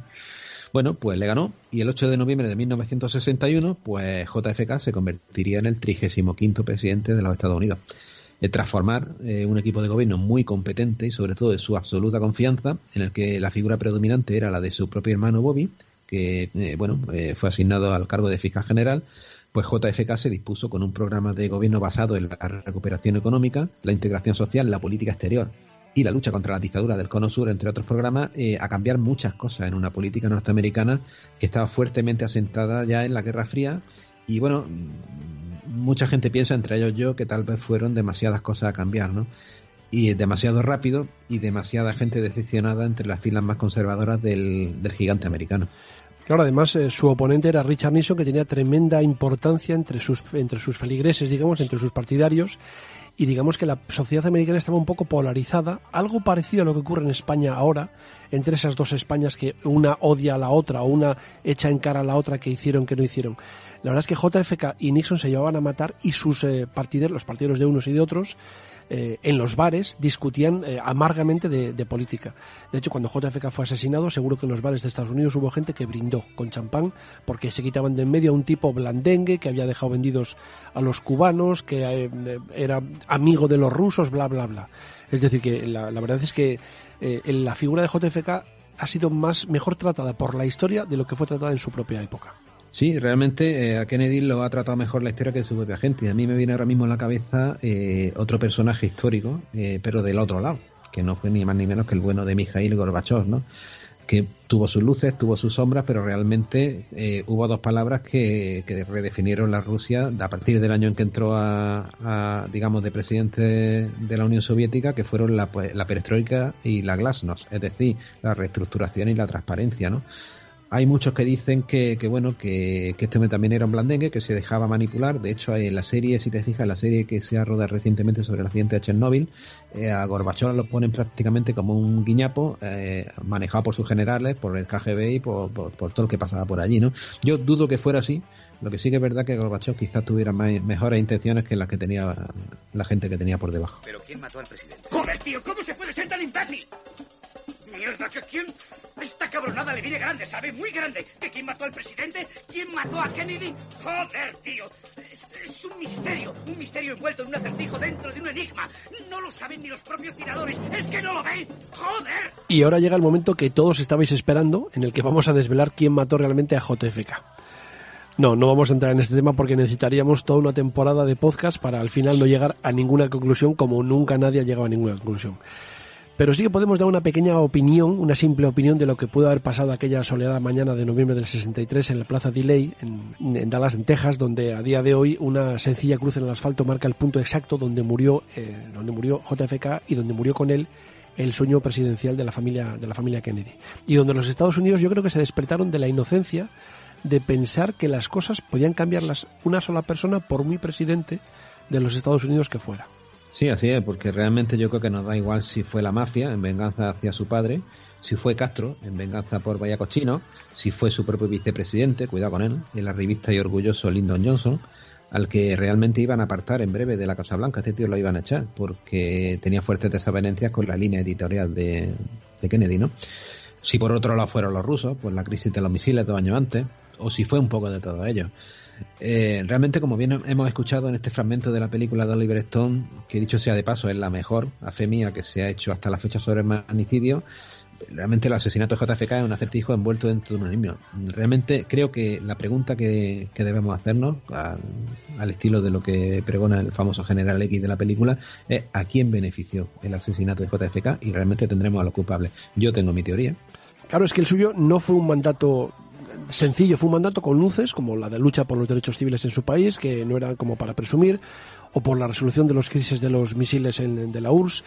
Eh, pero también hubo sombras. Eh, comenzó con el envío de militares estadounidenses a Vietnam, ordenó el fallido intento de, de, invadir Cuba por el famoso desembarco a la desgracia de Bahía Cochinos, es decir, tenía luces y sombras y como siempre, eh, en este caso, al, en el que hay tantos enemigos, te cuesta saber cuál es el enemigo real. No sabemos quién mató a JFK, pero tú y yo estamos de acuerdo en quién no le mató. No le mató Lee Harvey Oswald porque es físicamente imposible. Sí, así es. Realmente, eh, lo que has comentado el tema de tropas, en el 57 eh, ya había asesores militares en Vietnam. Que Kennedy realmente lo que quería traérselo. Y, y la línea dura de, del Pentágono y demás, y sobre todo Lyndon B. Johnson lo que quería era aumentar. Pero bueno, realmente lo que pasó ese día en la Plaza Dili eh, fue una encerrona. Primero para Kennedy, lógicamente, porque la criatura le volaron la cabeza y segundo para Lee Harvey Oswald, porque eh, si nos fijamos, hay muchísimas, sobre todo en la película esta de Oliver Stone, pero sobre todo en la película Zapruder, que fue es la única filmación que hay que se sepa de aquel día, donde asesinaron a Kennedy, es físicamente imposible que en 5,6 segundos Lee Harvey Oswald, con un fusil carcamo italiano que era una, bueno, perdón, puñetera mierda. Y de segunda o tercera mano por lo menos. Eso ya no lo sé, pero el caso es que aunque hubiera sido nuevo, un carcamo no era un fusil como para efectuar lo que él efectuó. Es más, Lee Harvey Oswald tenía de frente a Kennedy y pudo perfectamente dispararle. Y sin embargo, antes es, el exactamente hacia la Plaza Dili. Eso, y sin embargo esperó a que estuviera en otra posición. ¿Por qué esperó a otra posición si desde la suya le tenía tiro? Porque tenía que esperar a otro o otros tiradores que también estaban ahí. En la película esta de, de JFK de, de, Oliver Stone lo explica perfectamente. Es una táctica clara de, de francotirador, es decir, crear un triángulo, crear un triángulo para que en ningún momento se pueda escapar. Es decir, no habría un tirador, ni siquiera habría dos, habría más de dos, probablemente tres. De tal manera que cada uno haría uno o dos tiros y cada uno le daría por un lado. Y de hecho, eh, no es el mismo el disparo que le entra por la garganta que el que, que, el que le pega en, el, en la cabeza por la derecha y hacia atrás. Sí, sí, así es. De hecho, eh, en la misma cinta de Oliver Stone, lo que se dice es que Lee Harvey igual ni siquiera estaba allí. Es decir, el tío estaba eh, tomándose un refresco y un bocadillo en el, en el, comedor. Es decir, tú bajas varias plantas después de asesinar al presidente, te sientas en un comedor esperando que llegue la... No tiene sentido. Entonces, eh, realmente lo que sí creemos nosotros que pasó, yo creo que estamos de acuerdo, es que lo que había era tres equipos, no, no tres tiradores, no, tres equipos. Eh, en el tema de los francotiradores, de los sniper militares, eh, no hay solamente un francotirador, hay un francotirador y el ojeador que va al lado, que es el que le marca la velocidad del aire, la desviación, corrige el alza, tal y cual, ¿no? Entonces había tres equipos y esperaron hasta que Kennedy diese la curva aquella y, y pasase por delante de, del amigo Zapruder, pues para tenerle perfectamente en un triángulo de fuego. Además, date cuenta que hubo balas que fallaron, balas que se estrellaron en la mejilla de un, de un señor que estaba en el puente un poquito más abajo, y sobre todo, eh, a mí lo que yo con lo que me mondo de la risa es, es con dos cosas. Me mondo de la risa, maldita la gracia que tiene. Pero bueno, eh, el caso de la, de la, teoría de la bala mágica. Es Esa decir, es genial, una es genial. Bala. Eso sí que es un efecto y no lo de, O sea, eh, lo de Messi con el balón, ¿verdad? Eso sí que es un efecto. Madre mía. La bala le entra por detrás, espérate que me voy para atrás, le doy con la muñeca, pero salgo, le doy a Connery, al gobernador, pero eh, me doy la vuelta y le salgo por la otra muñeca, total, seis o siete heridas. Eh, y encima la bala después es encontrada en perfecto estado de revista en una camilla en un hospital, ¿no? O sea, no, va a ser que no. Y sobre todo el disparo que acabo con el pobretico JFK que, que le voló la cabeza. O sea, si Oswald fue el que disparó, que vamos a, va a ser que no, como el disparo le entra, se ve perfectamente como en la película Zapruder, eh, la cabeza de Kennedy tras explotarle por delante se balancea hacia detrás. Es decir, cuando una bala te impacta por detrás, te vas para adelante, no al revés, ¿no? Entonces, claro, si pueden demostrar la bala mágica, pueden demostrar también esto, ¿no? No me lo trago, José, no me lo trago. El caso es que Lee Harvey Oswald fue detenido a las horas, es decir, fue uno de, las, de los casos más eh, rápidos de detención casi, ¿verdad?, premonitoria. Le detuvieron en un cine, le llevaron preso y al día siguiente eh, un tipo relacionado con la, con la mafia, creo que se llamaba Jack Ruby, le pegó un tiro delante de Jack las Ruby. cámaras para evitar que, para evitar que dijera lo que, lo que quizá supiera. ¿Por qué no fue Lee Harvey Oswald? Bueno, pues por lo que hemos hablado del tema de, de que físicamente no era un gran tirador, no era un tirador de élite, pero es que aunque lo hubiera sido no hubiera podido hacerlo, pero sí que era un auténtico cabeza de turco que había sido preparado para que estuviera allí en ese momento y en ese momento llegara la policía y le detuviera. Él no sabía qué carajo estaba pasando. Le acusaban de haber matado a un policía, un tal Tippit, y ese fue el motivo por el que se le detuvo, aunque luego se le acusó de lo de JFK. Es decir, una cosa muy extraña que merece la pena investigar. No, ya no. Pero que en su momento se investigó la famosa comisión Warren, que fue una auténtica chapuza, por no decir algo peor, y que lo que hizo fue arrojar arena sobre la posibilidad que había de descubrir quién había matado realmente al presidente de Estados Unidos. Nunca hubiera pensado que Kennedy fuera tan peligroso para el sistema. Fue por eso. Bueno, esa es la pregunta clave, ¿no? ¿Por qué? El cómo y el quién solo son montajes para el público. Oswald, Ruby, Cuba, la mafia. Eso sirve para que la gente juegue a las adivinanzas. Les impide hacer la gran pregunta. ¿Por qué? Con la muerte de Kennedy, ¿quién se benefició? ¿Quién tiene el poder para encubrirlo? ¿Quién? I dreamed I was the president of these United States. I dreamed I replaced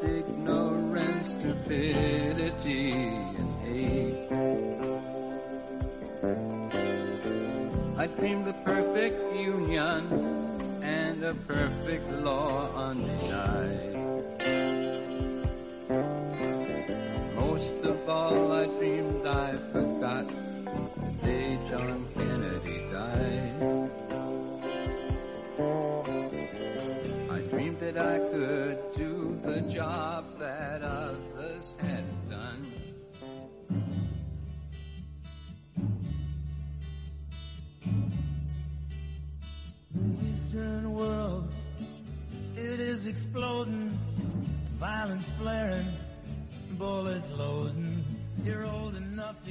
En todo caso, el tremendo varapalo encajado por el clan Kennedy tras la desaparición de JFK fue rápidamente superado y un nuevo miembro de la familia decidió recoger el testigo de las manos del malogrado John y este no sería otro que Bobby, su mano derecha y fiscal general durante la presidencia de, de John, al que la nación entera veía como digno sucesor de su hermano.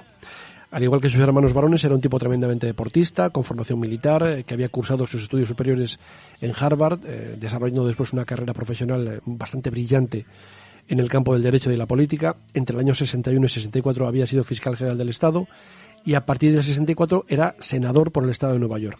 Bobby, hay que decir que tenía muchas cosas en común con su hermano John, no solo a Marilyn, no seáis mal pensados, y al igual que él, se había convertido en una molestia para algunos de los tipos que manejan los, los hilos, ¿verdad?, en, en, esas altas instancias del poder.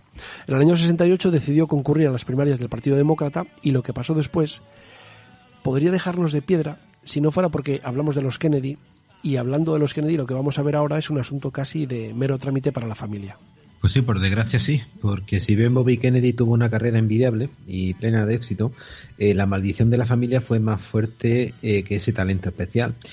Y por desgracia el brillante Bobby pues no fue capaz de ver, la, de ver venir las negras nubes que se cernían sobre él, ¿no?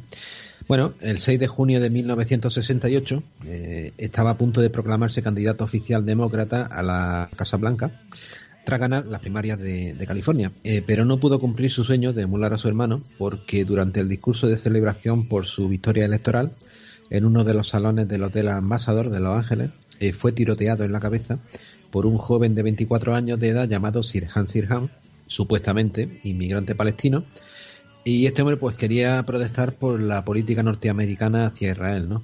Bueno, pues la verdad es que por desgracia Bobby moriría poco después en un hospital de la ciudad y su asesino, a diferencia de Lee Harvey Oswald, sería condenado a cadena perpetua y no eliminado de la escena como sí que ocurrió con el supuesto ejecutor de su hermano John, ¿no? Hay un detalle que fue que al recibir la tremenda noticia de la muerte de Bobby, eh, Jackie, la viuda de JFK, exclamó paralizada, eh, si están matando a los Kennedy, mis hijos son los próximos, quiero irme de este país. Eh, yo creo que una frase premonitoria, ¿no crees? Hombre, hay que decir que Jackie Kennedy eh, se acabó casando con, con, un tal Onassis, que tampoco era pobre, ¿verdad? Eh, se llamó Jackie, eh, puf, yo qué sé, Jackie Lee Bouvier Kennedy Onassis, le faltaba sitio en el carnet de identidad. Y la verdad es que ella vivió en Nueva York después de morir en JFK, pero al final acabó marchándose a vivir fuera de Estados Unidos. Pero aunque no os lo creáis, en esta familia también había, también había gente con suerte. Bueno, con suerte, con cierto tipo de suerte había alguien que conseguía una y otra vez sortear la desgracia que acompañaba al clan porque la desgracia le golpeaba, pero él conseguía sobreponerse. En este caso, podemos decir que la oveja negra de los Kennedy fue Edward, Ted para los amigos, que era el menor de los nueve hijos del clan Kennedy. Pues sí, porque eh, Ted Kennedy siguió los designios del patriarca del clan y al igual que su hermano, bueno, pues ingresó en Harvard en 1950, pero a diferencia de su hermano, eh, un año después fue entre comillas, invitado a ausentarse durante dos cursos tras ser pillado infraganti eh, copiando en un examen encima de español. Bueno, eh, Ted ingresaría en el ejército de los Estados Unidos durante esos dos años, eh, siendo destinado a París. O sea, ya la familia no quería aventuras, no quería Vietnam, no quería, aunque todavía no era época, pero bueno, lo mandaron a París, estate quietecico allí en un despacho y tal. El caso es que, bueno, que tras su periodo militar volvió a Harvard, donde terminó su estudio de Derecho en junio del 56, y mientras estaba en la Escuela de Derecho dirigió la campaña de reelección al Senado de su hermano JFK en 1958.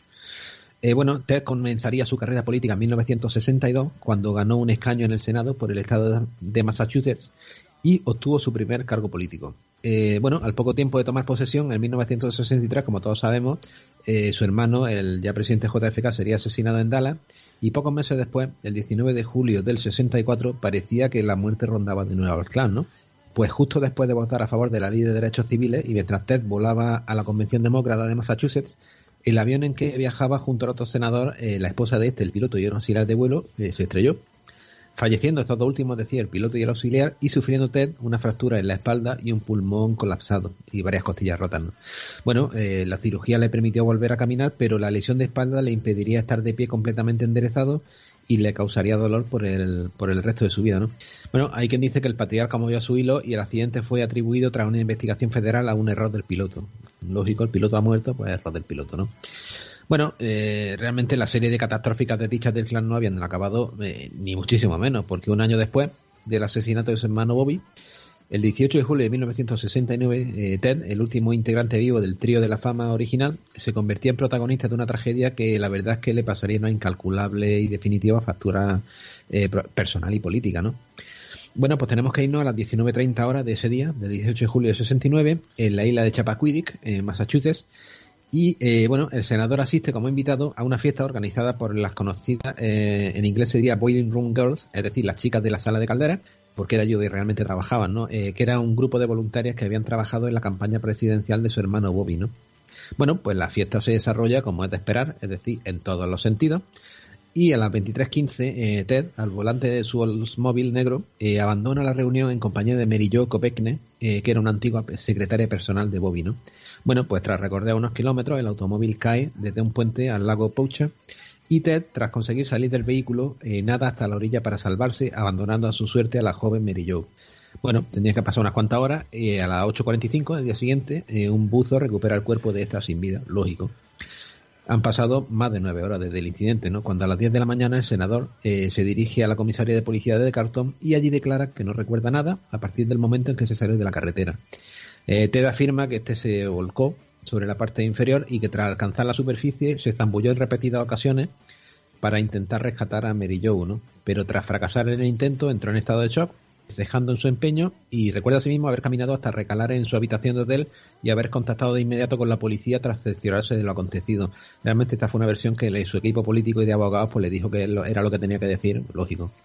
Bueno, el caso es que el buzo que recupera el cadáver de Mary Jo eh, testifica en la investigación oficial que la joven de tan solo 28 años podría haber sobrevivido si su acompañante, el senador Kennedy, hubiese notificado a la autoridad del suceso con la debida celeridad. Esto es de 5 a 10 minutos después del accidente, porque el coche, eh, tras quedar volcado, eh, había creado una burbuja de aire que le hubiera mantenido a la criatura pues viva durante ese tiempo, ¿no? bueno, una semana después del incidente, pues la verdad es que Ted Kennedy se rindió a la verdad y se declaró culpable de abandonar la escena del crimen y recibió una sentencia de dos años de cárcel eh, suspendida por falta de antecedentes, ¿no? Con posterioridad, bueno, pues Ted aparecería en la televisión eh, nacional y defendió que no conducía borracho y que no ocurrió nada inmoral entre él y la secretaria. Aún así, eh, admitía que resultaba indefendible no haber informado a la policía de forma inmediata tras el accidente y concluyó rogando al público, se echó en brazos del público, que le recordaran sus oraciones, ¿no? Pero esto realmente pues, pues no sirvió de nada porque la magnitud del escándalo obligaría al senador a renunciar definitivamente a sus aspiraciones de ocupar algún día el despacho oval de la Casa Blanca, ¿no? Eh, bueno, sea como fuere, una joven inocente eh, había perdido la vida y el senador Kennedy pudo haberlo evitado y no lo hizo, ¿no? Y el recuerdo de tan impudente y egoísta actuación le atormentaría, pues, realmente durante el resto de su vida, ¿no? Ted continuaría ocupando el cargo de senador por Massachusetts hasta el 25 de agosto de 2009, en el que este hombre, pues bueno, pues fallecía de un tumor cerebral marino, ¿no? Eh, bueno, en su memoria el senador admitía que su comportamiento había sido inexcusable y sugería que el incidente habría acelerado el declive de su padre Joseph, eh, que era el patriarca del clan, porque la criatura ya era demasiado desdicha para él, ¿no? Bueno, bien es verdad que la, eh, la- historia de la familia, pues, pues, puñeta, está plagada de suicidios, sobredosis, accidentes de esquí. La verdad es que lo, lo pillaban todo, ¿no? En diferentes miembros de la ya extensa familia. Pero realmente hablar de ello nos ocuparía el tiempo que, que no tenemos, ¿no? Es curioso que Ted sea el tipo con buena suerte de la familia. Tú fíjate lo que le ha pasado y es el tipo que, sobrevivió. Y además, no obstante, Ted tendría que vivir todavía un momento de, la más profunda amargura, que es un momento que quizá nadie merezca, porque él fue el encargado de identificar a alguien eh, muy querido para él tras la enésima tragedia familiar, en este caso revestida de una especial eh, tristeza, porque el cuerpo a identificar pertenecía a su queridísimo sobrino, John Fitzgerald Kennedy Jr., que era su ojito derecho, eh, era quien quizás Ted Kennedy se había reflejado a sí mismo, tal vez como el siguiente aspirante al Olimpo que a él mismo le había sido tan esquivo. Como ya os habéis imaginado, John Fitzgerald Kennedy Jr. era el hijo mayor de JFK. Tiene una hermana mayor, eh, Carolina, que aún sigue viva, si no recuerdo mal, pero el, el varón de más edad era él, y ya sabemos la importancia que tenía el, género para esta familia. Y también tuvo un hermano menor eh, que falleció a los dos días de haber venido al mundo. De verdad, yo creo que la maldición se estaba cegando una vez más con esta familia. Este John Fitzgerald Kennedy Jr. es el famoso John John. Sí, eh, John John, como se le conocía coloquialmente, eh, quizás por diferenciarse un poco de su, de su malogrado padre, porque se llama exactamente igual, ¿no? Eh, vino al mundo solo dos semanas después de que su padre fuese elegido como el 35 presidente americano y estuvo acostumbrado a las cámaras desde su nacimiento. Eh, ten en cuenta que vivió sus tres primeros años de vida en la Casa Blanca y nos viene a la cabeza, eh, por famosa, la foto en la que aparece escondido debajo del escritorio del despacho Oval junto a su padre, ¿no? Quien sería asesinado tres días antes de su tercer cumpleaños. Eh, hay, una, hay una imagen también que, que fue un, todo un icono en los 60, que es el saludo militar que el pequeño John realizó ante el ataúd de su padre durante la procesión fúnebre, eh, durante los funerales, ¿no? Esta, esta imagen realmente en los 60 fue todo un icono, ¿no? Bueno, pues después de toda esta movida eh, se quitaron de medio, realmente, y eh, creció junto a su madre en Nueva York, donde Jackie poseía un lujoso apartamento en el lado noroeste de Manhattan, ¿no? Apartado del ajetreo de los, de los lugares habituales de la familia, ¿no? Pero por desgracia para Jackie, eh, sin merma alguna del impacto mediático de que la familia producía en el pueblo, eh, pues continuaba siendo reconocido y fotografiado por la gente que afectuosamente le, le apodó John John. Es decir, el mote este no se lo puso a la familia. De hecho, a la familia no le gustaba un pelo el mote este y no lo utilizó nunca. Eh, bueno, pues John John pasaría los siguientes años bajo la atenta mirada de su tío Bobby, quien ejercería la figura paterna en la deshecha familia, ocupándose de él, de su hermana Caroline y de su madre Jackie hasta su asesinato en 1968. Aquí hay un temilla, porque se ha sabido hace pocos años, eh, sobre todo a raíz de la publicación de un explosivo libro, y el tío Bobby resulta que se habría ocupado quizás demasiado de Jackie, manteniendo un romance con ella que habría durado cuatro años, desde 1964 hasta su muerte en 1968. Ese mismo año, después del asesinato, pues Jackie contraería segundas nupcias con el magnate griego Aristóteles, aún así. Ya sabes lo que te voy a decir, eh, Juan. No me extrañaría lo más mínimo, conociendo a esta familia. ya te digo. Pero volviendo a John John, tras estudiar en, en prestigiosos colegios, obtuvo su título de historia en 1993, para más tarde obtener un doctorado en jurisprudencia, ambos en la Universidad Brown de Nueva York. Eh, bueno, considerado por el imaginario popular como lo más parecido a un príncipe, pues realmente así era apodado por mucha gente. El príncipe de América pues lo tenía todo para triunfar. Era guapo, era atlético, era inteligente, era mediático y muy seguro de sí mismo. Al menos de cara a la galería, porque por dentro, como él mismo declaró, en varias ocasiones eh, se libraba una batalla entre dos personas. Eh, por un lado estaba el heredero popular al despacho el que se desenvolvía como pez en el agua entre los medios de comunicación, y por otro lado estaba el verdadero John, ¿no? Eh, un joven de su tiempo que tenía que cargar sobre su hombro la pesada carga que representaba la sombra de su padre, ¿no? Y sobre todo la creciente presión familiar para que se decidiese a entrar en política aprovechando su gran potencial, ¿no? Bueno, mm, en contra de lo que pudiese parecer, la pérdida de su padre y de su tío no le amedrentaron lo más mínimo, antes bien, le convirtieron en un joven quizás demasiado dado a los riesgos y la adrenalina con la que canalizar su tremenda energía sin medir las consecuencias, ¿no? Por otro lado, eh, reconozcamos que como buen Kennedy, pues bueno, pues sus conquistas y continuos romances eh, contaban en su haber con los más variados y conocidos nombres femeninos en el elenco social norteamericano. Eh, fue por mucho tiempo el soltero más cotizado de Norteamérica y aunque realmente fue con una desconocida Caroline Besset, una publicista que conoció cuando trabajaba en Calvin Klein en 1992, con quien consiguió centrarse y obtener la estabilidad tan deseada.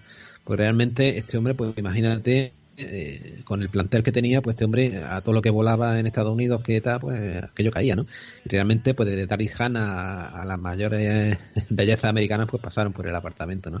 Y realmente yo creo que lo que este hombre lo que quería era escapar un poco de aquello, estaba cansado un poco de esa vida, fue con una chica anónima, que tampoco era fea, pero bueno, una chica anónima, una chica trabajadora, y sobre todo con el carácter que a lo mejor él buscaba, pues fue con la que sentó la cabeza, ¿no? Porque dos años después comenzaron a salir y en 1996 eh, se casaron a escondidas en la isla de Cumberland, en Georgia. Eh, hacían muy buena pareja, se llevaban bien y debido a su atractivo físico y sobre todo a su química mutua, se convirtieron en el blanco perfecto de los paparazzi. Eh, algo que, bueno, si bien a lo que John John estaba acostumbrado, eh, Caroline no estaba acostumbrada para nada, ¿no?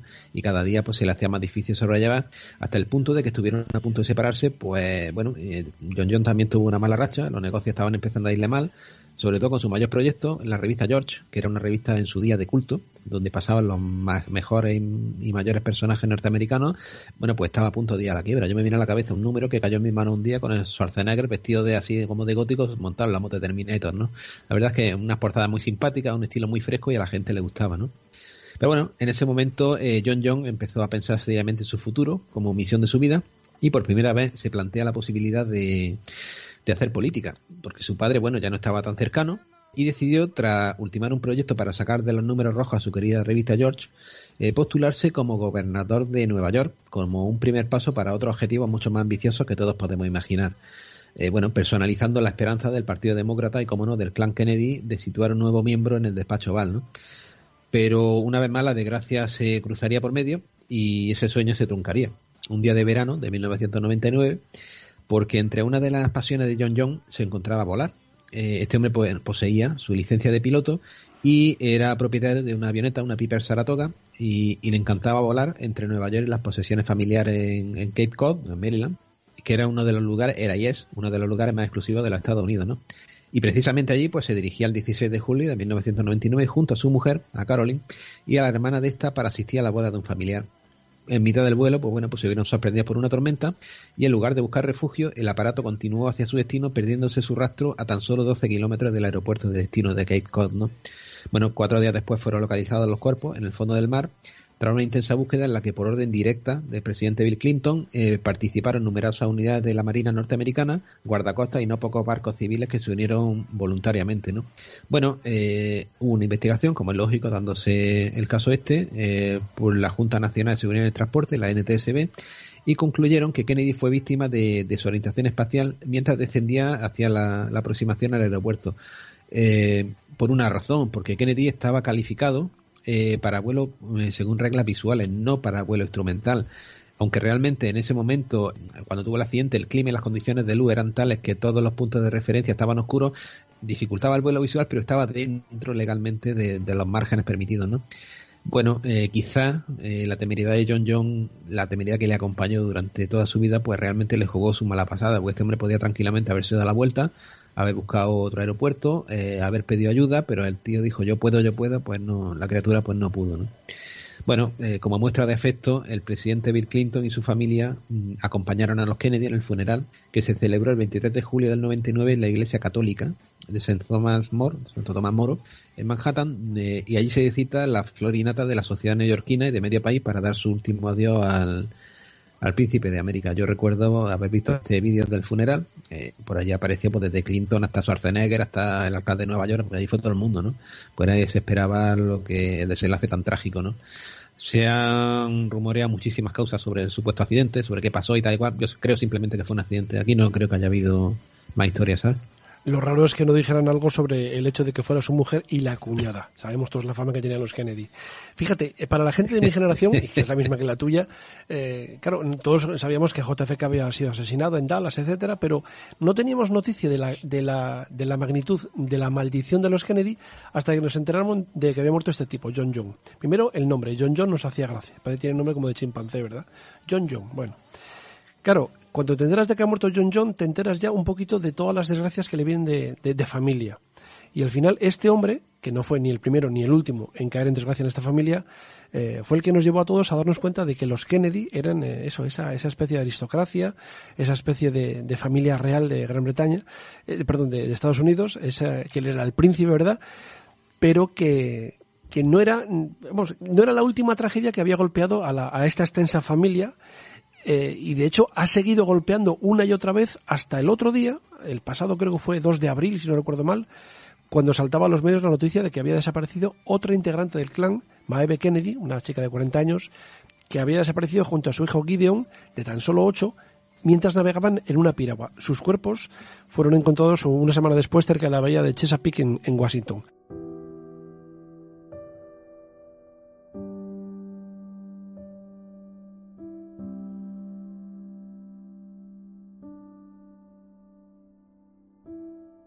Maeve era hija de Caitlin Kennedy, de 68 años, y ex vicegobernadora de Maryland y nieta de Bobby.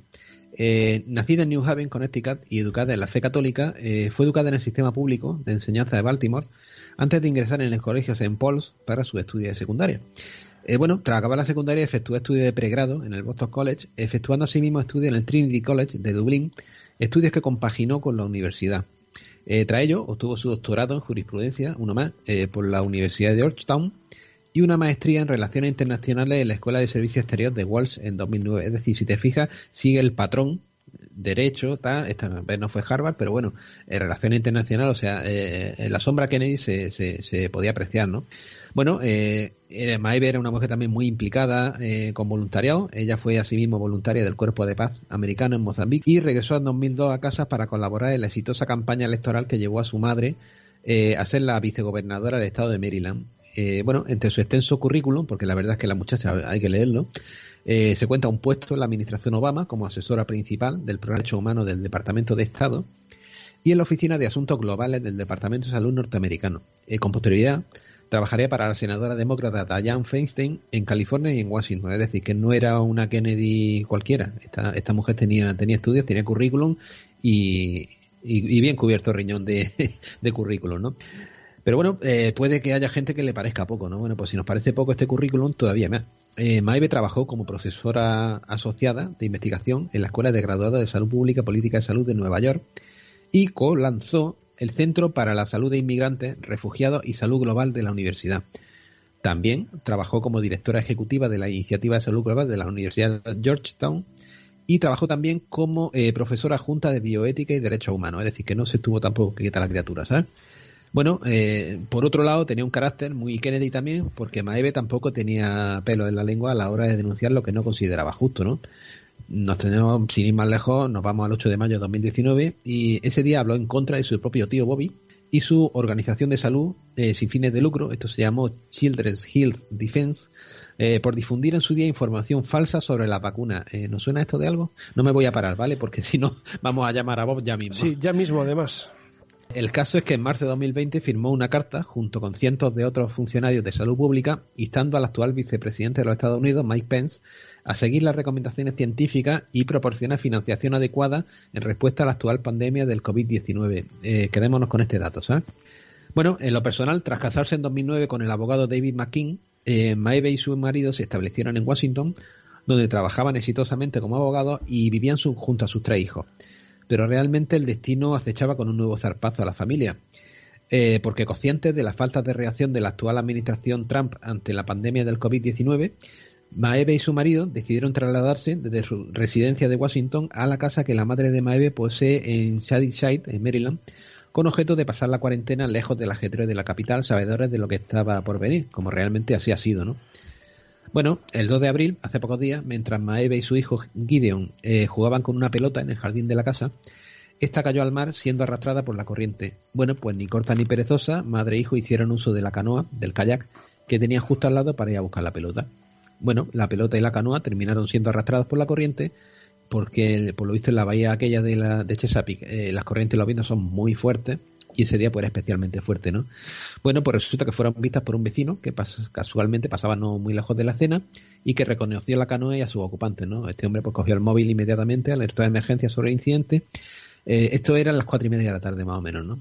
Bueno, también hubo gente que los vio, eh, se dieron, se percataron de, la situación en que estaban, también llamaron a emergencia y la última situaba la canoa a unas 10 millas al sur de Annapolis, Annapolis donde está la academia esta naval famosa de los Estados Unidos, ¿no? Eh, se desplegó inmediatamente un importante dispositivo de búsqueda y rescate, pero no se pudo localizar la, en la canoa hasta las 7 de la tarde del día siguiente, vacía y, volcada, por desgracia. Eh, los rescatadores pues realmente hubieron de rendirse a la evidencia y Maeve y el, el, chiquillo, el pequeño Gideon, fueron declarados muertos al día siguiente, convirtiéndose la operación de rescate en una operación solamente de recuperación de cuerpos, como así fue, ¿no?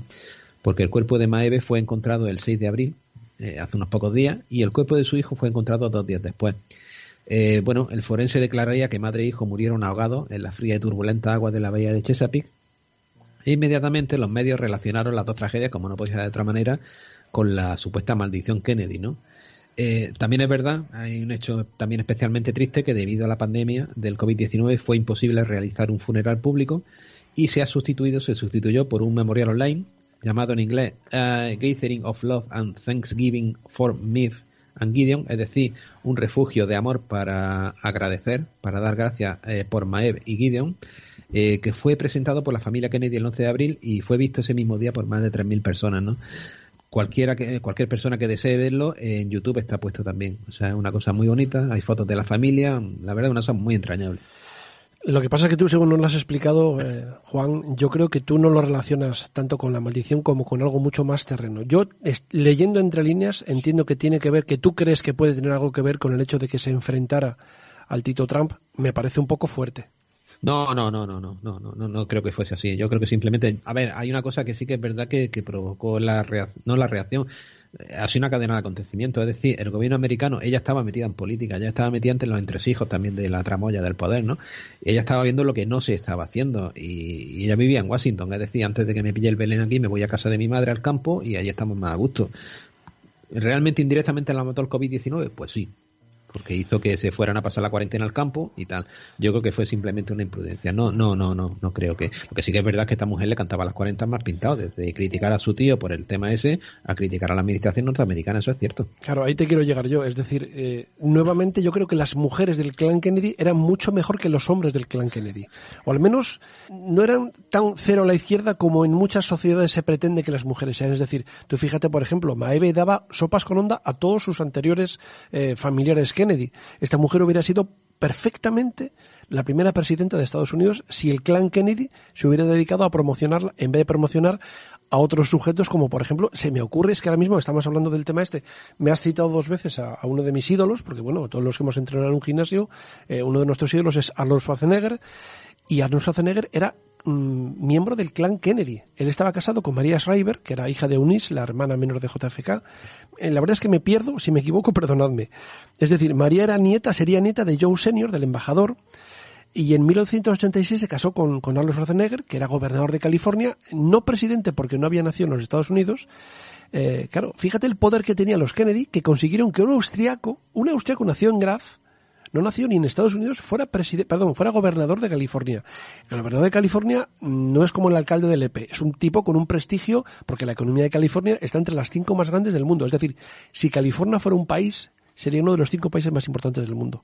Tú fíjate hasta qué punto tiene poder el, clan Kennedy. Bueno, realmente Arnold Schwarzenegger sí que ha sido presidente de los Estados Unidos, eh, por lo menos en el cine porque hay una película que se llama Demolition Man en la que, bueno, eh, se habla por parte del bueno de Silvestre hasta los talones eh, de la biblioteca Schwarzenegger y hacen referencia al presidente Schwarzenegger que en base a la enmienda Schwarzenegger que llega a la presidencia, ¿no? Una cosa muy graciosa que la verdad es que llama la de me acabo de acordarme. y el susto que me has dado cuando hemos dicho que sí fue presidente, digo yo, ¿qué ha pasado? Me he estado, yo hibernado. Tú fíjate, ahora que hablas lo de Silvestre hasta los talones, resulta que Arnold Schwarzenegger estuvo enrollado con Brigitte Nielsen cuando eh, grabaron la película eh, Soña la Roja, creo que fue, eh, Arnold Schwarzenegger era otro, mm, iba a decir picha brava, pero no, no lo voy a decir. Era un tipo sexualmente muy activo y estuvo enrollado con la futura esposa de, de Sylvester, perdón, sí, de Sylvester Stallone. Eh, Vamos a dejar el tema de Sálvame porque yo me, me pierdo. Por cierto, eh, Arnold Schwarzenegger se divorció de, de Maria Schreiber en 2011 eh, después de 25 años casados, porque bueno, ella le pilló en una de sus muchísimas infidelidades.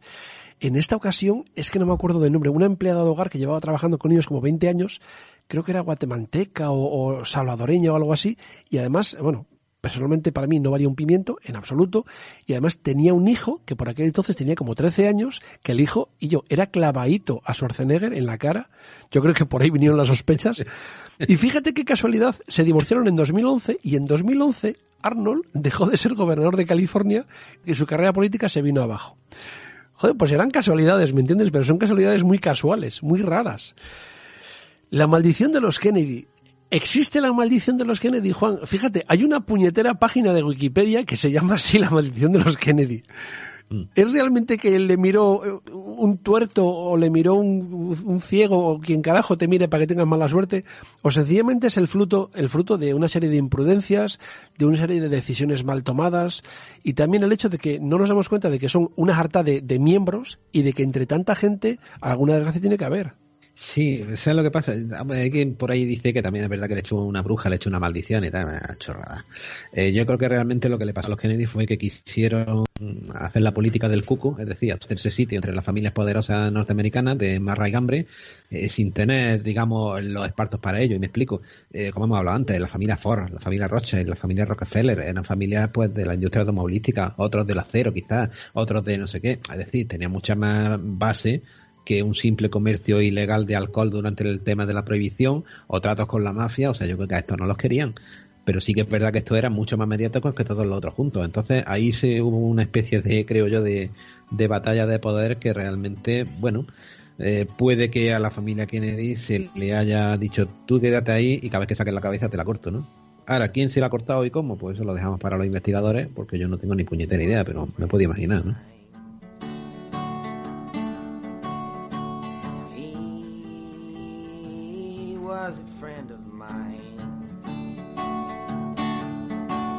Every time I think his name, God, I just can't keep from crying.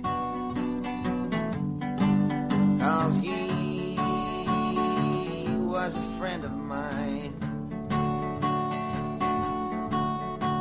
He died on the road.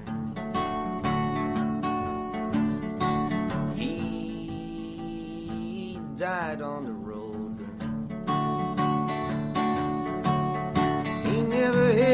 that much money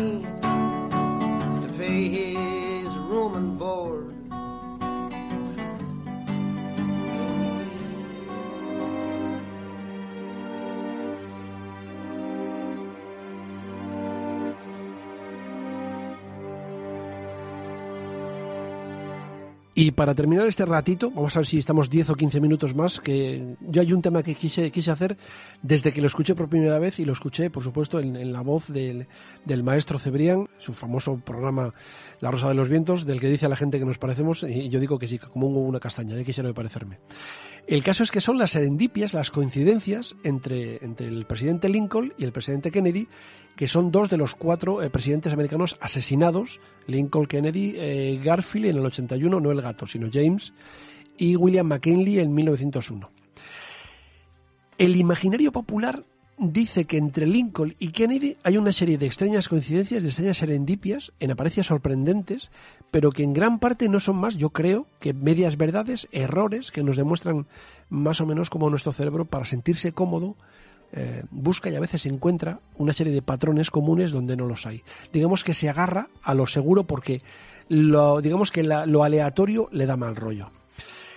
Esta lista de coincidencias es tan famosa que, como pasa con la maldición de los Kennedy, que de verdad me gustaría que la gente fuera a Wikipedia y pusiera maldición de los Kennedy y leyera el artículo, porque no tiene desperdicio. Bueno, pues igual que la, que la maldición de los Kennedy, la lista de coincidencias eh, tiene su propia página de Wikipedia. De allí he sacado eh, parte de estos datos, por lo menos yo. Hay datos, por ejemplo, como que Abraham Lincoln fue elegido congresista en 1846 y JFK lo fue en 1946, es decir, 100 años más tarde.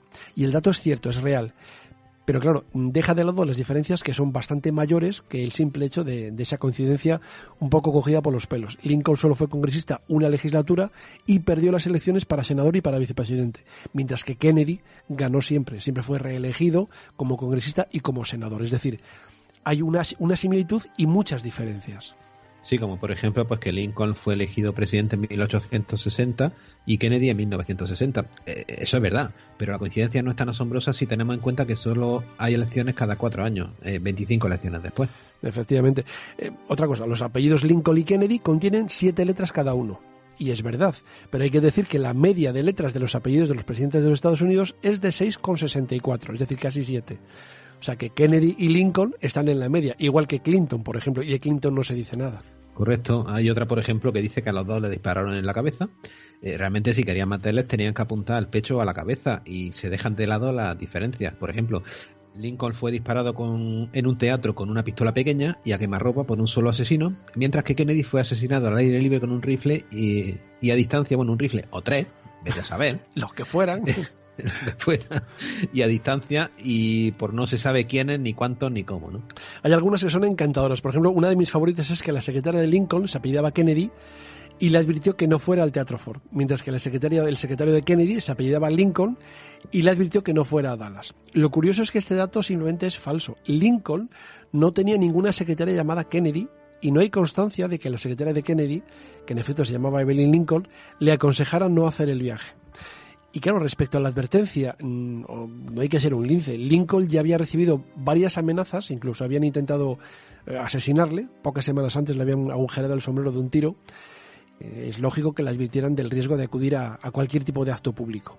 De hecho, ambos, Kennedy y Lincoln, los dos, habían recibido advertencias previas acerca de otros actos públicos a los que sí fueron y donde no les asesinaron, evidentemente. Por ejemplo, hay otra, eh, ambos asesinos, Oswald y Wilkes Booth, eh, nacieron con 100 años de diferencia. Eh, realmente esto es otro dato erróneo, ya que Lee Harvey Oswald nació en 1939, pero John Wilkes Booth nació en 1838 y no en 1839.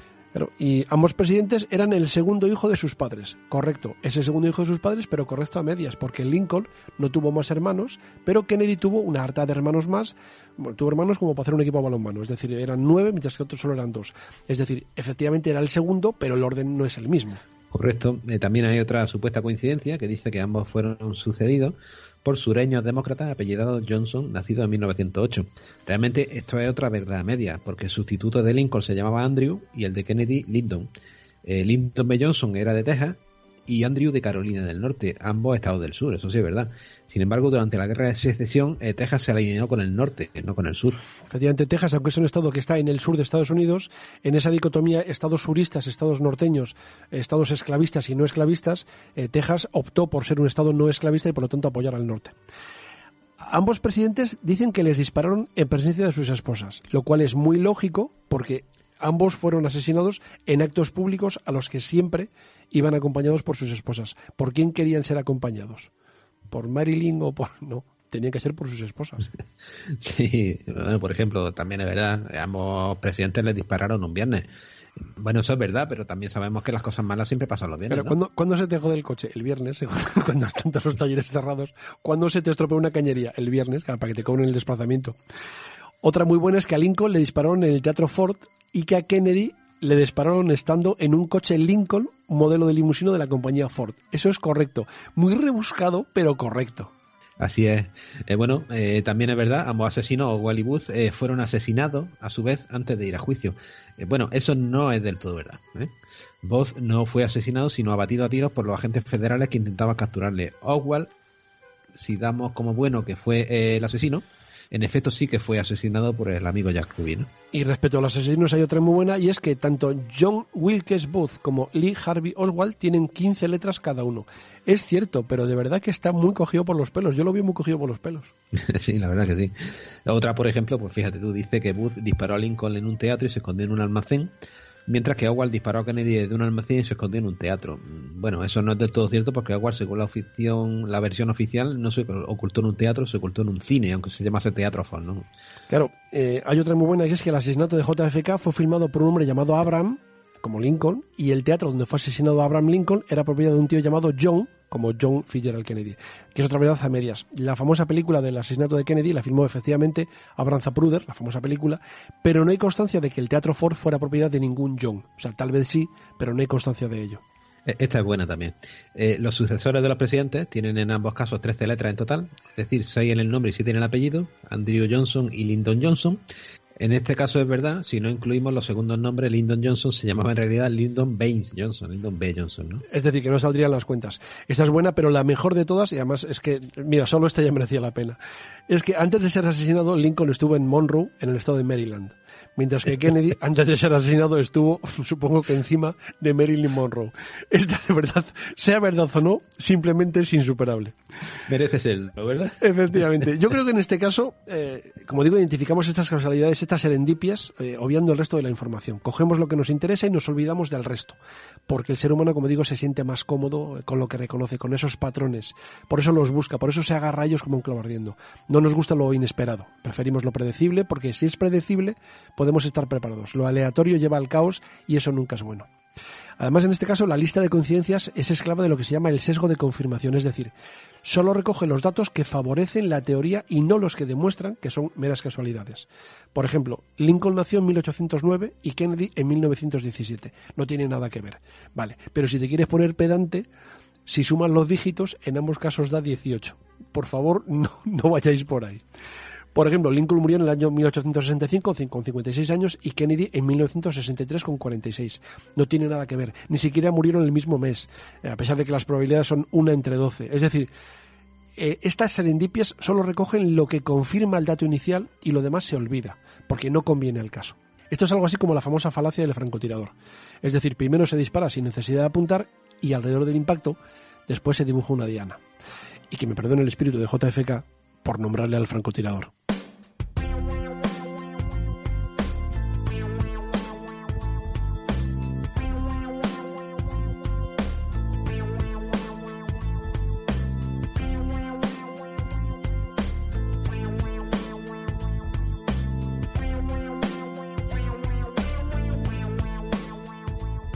Juan, como dos horitas hemos estado aquí hablando de los Kennedy y no hemos ni siquiera rascado en la, en la superficie de lo que es esta, esta extensísima familia, ¿verdad? Porque eh, recomiendo a la gente que vaya a la página de Wikipedia de la familia Kennedy y vea el, árbol genealógico. El árbol genealógico es una puñetera secuoya. Tiene una cantidad de ramas que es impresionante. Son muchísimos hijos, muchísimos nietos, bisnietos, todos relacionados unos con otros. Eh, además, todos han hecho muy buena boda, o casi todos. Eh, pero no han podido en ningún momento eh, soslayar esta, esta supuesta maldición que les ha traído de capa caída desde casi el inicio de su historia en Estados Unidos. Juan, mm, ¿con qué canción vamos despidiendo esto? Yo no sé si se me ocurriría alguna que no tuviera que ver con, con el asesinato de JFK. Fue un caso tan curioso, fue un caso tan, tan duro, tan salvaje, tan mediático también, que surgieron un montón de canciones eh, a partir de, de este, de este hecho. De hecho, hemos oído hace un rato la, un, fragmento de la canción He Was a Friend of Mine, un, él era un amigo mío, en este caso cantada por Bob, por Bob Dylan, por nuestro Bob, que dijo que bueno, está, está en cuarentena, pero quería ver a venir aquí a cantarnos esta canción. Aunque la canción no es originalmente suya, yo creo que es de Lou Reed, pero igual me equivoco, es, es de, otra, de otra persona, o de, o de Willie Nelson, no recuerdo. Eran, eran amigos, eh, este compositor y JFK eran amigos, y él compuso la canción cuando, cuando falleció. Pero hay una canción que me encantaría poner, ahora que se me ocurre, que es la de The Sound of Silence de Simon y Garfunkel. Lo que pasa es que la versión de Simon y Garfunkel es vieja hasta para nosotros. Sí, pero bueno, esta versión que tú comentas a mí la verdad es que me gusta también y, y, veo muy acertado eso porque realmente yo pienso que a la familia Kennedy alguien o algo, algún poder la ha relegado al silencio, por lo cual la canción de los sonidos del silencio es que le viene al pelo, ¿sabes? Claro, lo que pasa es que la de Simon y Garfunkel no la voy a poner. Hay otra versión, hay otra versión de un tipo que no me acuerdo cómo se llama que sale en la en los capítulos finales de la serie Into the Badlands, que es una versión muy buena, pero hay una mejor todavía que es la de Pentatonix.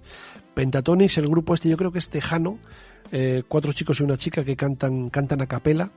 Y hacen una versión que de verdad me yo sé que la gente a veces cuando acaba cuando acaba el podcast cuando acaba el podcast hablado la última canción no la escuchan. Bueno pues en este caso os pido por favor que la escuchéis y que además que subáis el, volumen porque este esta canción de, de Sound of Silence de, Pentatonic es una auténtica pasada. Bueno y si no queréis escucharla por lo menos ponéis el vídeo y lo veis para que para que disfrutéis un poquito de estas de estas voces tan maravillosas. Eh, Juan los Kennedy ya está teníamos la espinita clavada verdad queríamos hacer este este podcast y ya lo hemos hecho. Yo creo que quedado medianamente decente. Es decir, no nos van a demandar, no nos van a mandar a la mafia, no nos van a meter en un embudo de fuego, de fuego cruzado. Yo creo que nos hemos librado, ¿no? Sí, porque sobre todo ni tú ni yo somos pilotos, ni tenemos avionetas, ni vamos a meternos en bombarderos guiados, ni ninguna historia que nos puedan, nos puede manipular el coche, ¿no? Pero bueno. Habida, habida cuenta de cómo están las cosas, ni piloto, ni barco. A mí como mucho me voy a pinchar la bici a partir del domingo, pero antes no. Sí, yo, hombre, Kennedy, pues sí que teníamos muchas ganas, lo hemos comentado en muchas ocasiones, pero realmente para hablar eh, bien documentado y todo de la familia Kennedy, eh, creo que deberíamos dedicar una temporada entera y nos quedaríamos todavía algo cortos. ¿eh? Efectivamente. Pero bueno, eh, como tú bien dices, no hemos quitado la espinita, hemos hablado de ello, eh, hemos hablado de cosas que quizás no se sepan y yo la verdad es que me lo he pasado pues, como siempre como los indios, o sea que son, son dos horas lo que hemos estado aquí y nos ha parecido que era muchísimo menos. Pensábamos que íbamos a estar, como siempre, una hora, hora y cuarto, pero yo no sé si es que se nos va la olla hablando, somos unos tíos rollistas o algo así, o, o que el tema tiene más enjundia del que parece, porque, ya te digo, dos horas y aquí estamos todavía. Así que nada, vamos a ir despidiendo ya. Juan, muchas gracias por tu, por tu compañía, muchas gracias por tu sapiencia, por tu sabiduría. Eh, me has dicho que ya la pizza metro está abierta, ¿verdad? Vete encargando ya una de, de esas de metro, metro para cada uno, para tener distancia de seguridad. De dos metros. Pero que la vayan a enfriar, o sea, que la vayan calentando como para julio, porque yo creo que antes no vamos a poder, no vamos a poder salir de aquí de, de esta isla que es Melilla, rodeada por una parte de, de mar y por otra parte de mar ruecos. Qué chiste más malo, por Dios. Vamos terminando ya. Juan, muchas gracias y nos vemos, eh, ya, yo creo que la semana que viene o la siguiente, cuando quieras. Ya mismo, José, muchas gracias. Y a vosotros os dejamos con este The Sound of Silence, eh, Los Sonidos del Silencio, una canción bien triste escrita en febrero del 64 por Paul Simon tras el asesinato de JFK en, en noviembre del año anterior. Esta canción pretendía, digamos, expresar el sentimiento popular, el sentimiento del pueblo de Estados Unidos tras el desafortunado suceso, no, tras el asesinato del, de uno de sus presidentes más queridos, el único presidente estadounidense eh, católico que ha tenido la historia. Yo no sé si tendrá mucho que ver con eso, pero sí que, sí que es verdad que fue el auténtico icono de los años 60 en Estados Unidos. Os dejamos con esta versión de Pentatonix, de este grupo tejano, como digo, que, que, canta de maravilla, que dicen que no utilizan instrumentos, aunque la verdad es que escuchándolos parece casi imposible, porque es que parece imposible que la voz humana pueda hacer esas, esas maravillas de, ritmos. Os dejamos con esta canción, escuchadla hasta el final, os encantará y nos vemos yo creo que la semana que viene. Un abrazo y no seáis malos, no salgáis de casa, no salgáis hasta que nos lo digan, que ahora sí lo estamos haciendo medianamente bien.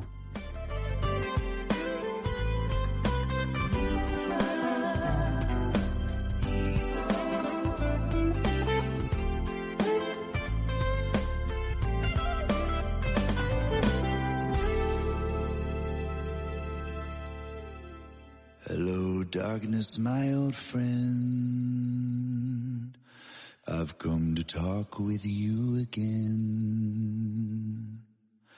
Because a vision softly creeping left its seeds while I was sleeping. And the vision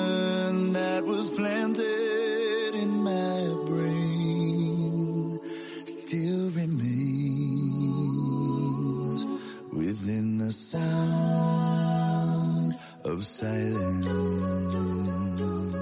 In restless dreams I walked alone Narrow streets of cobblestone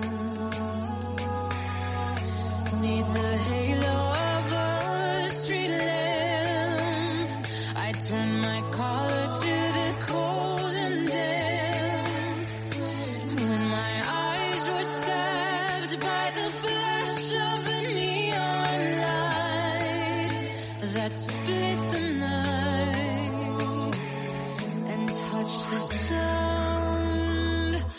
And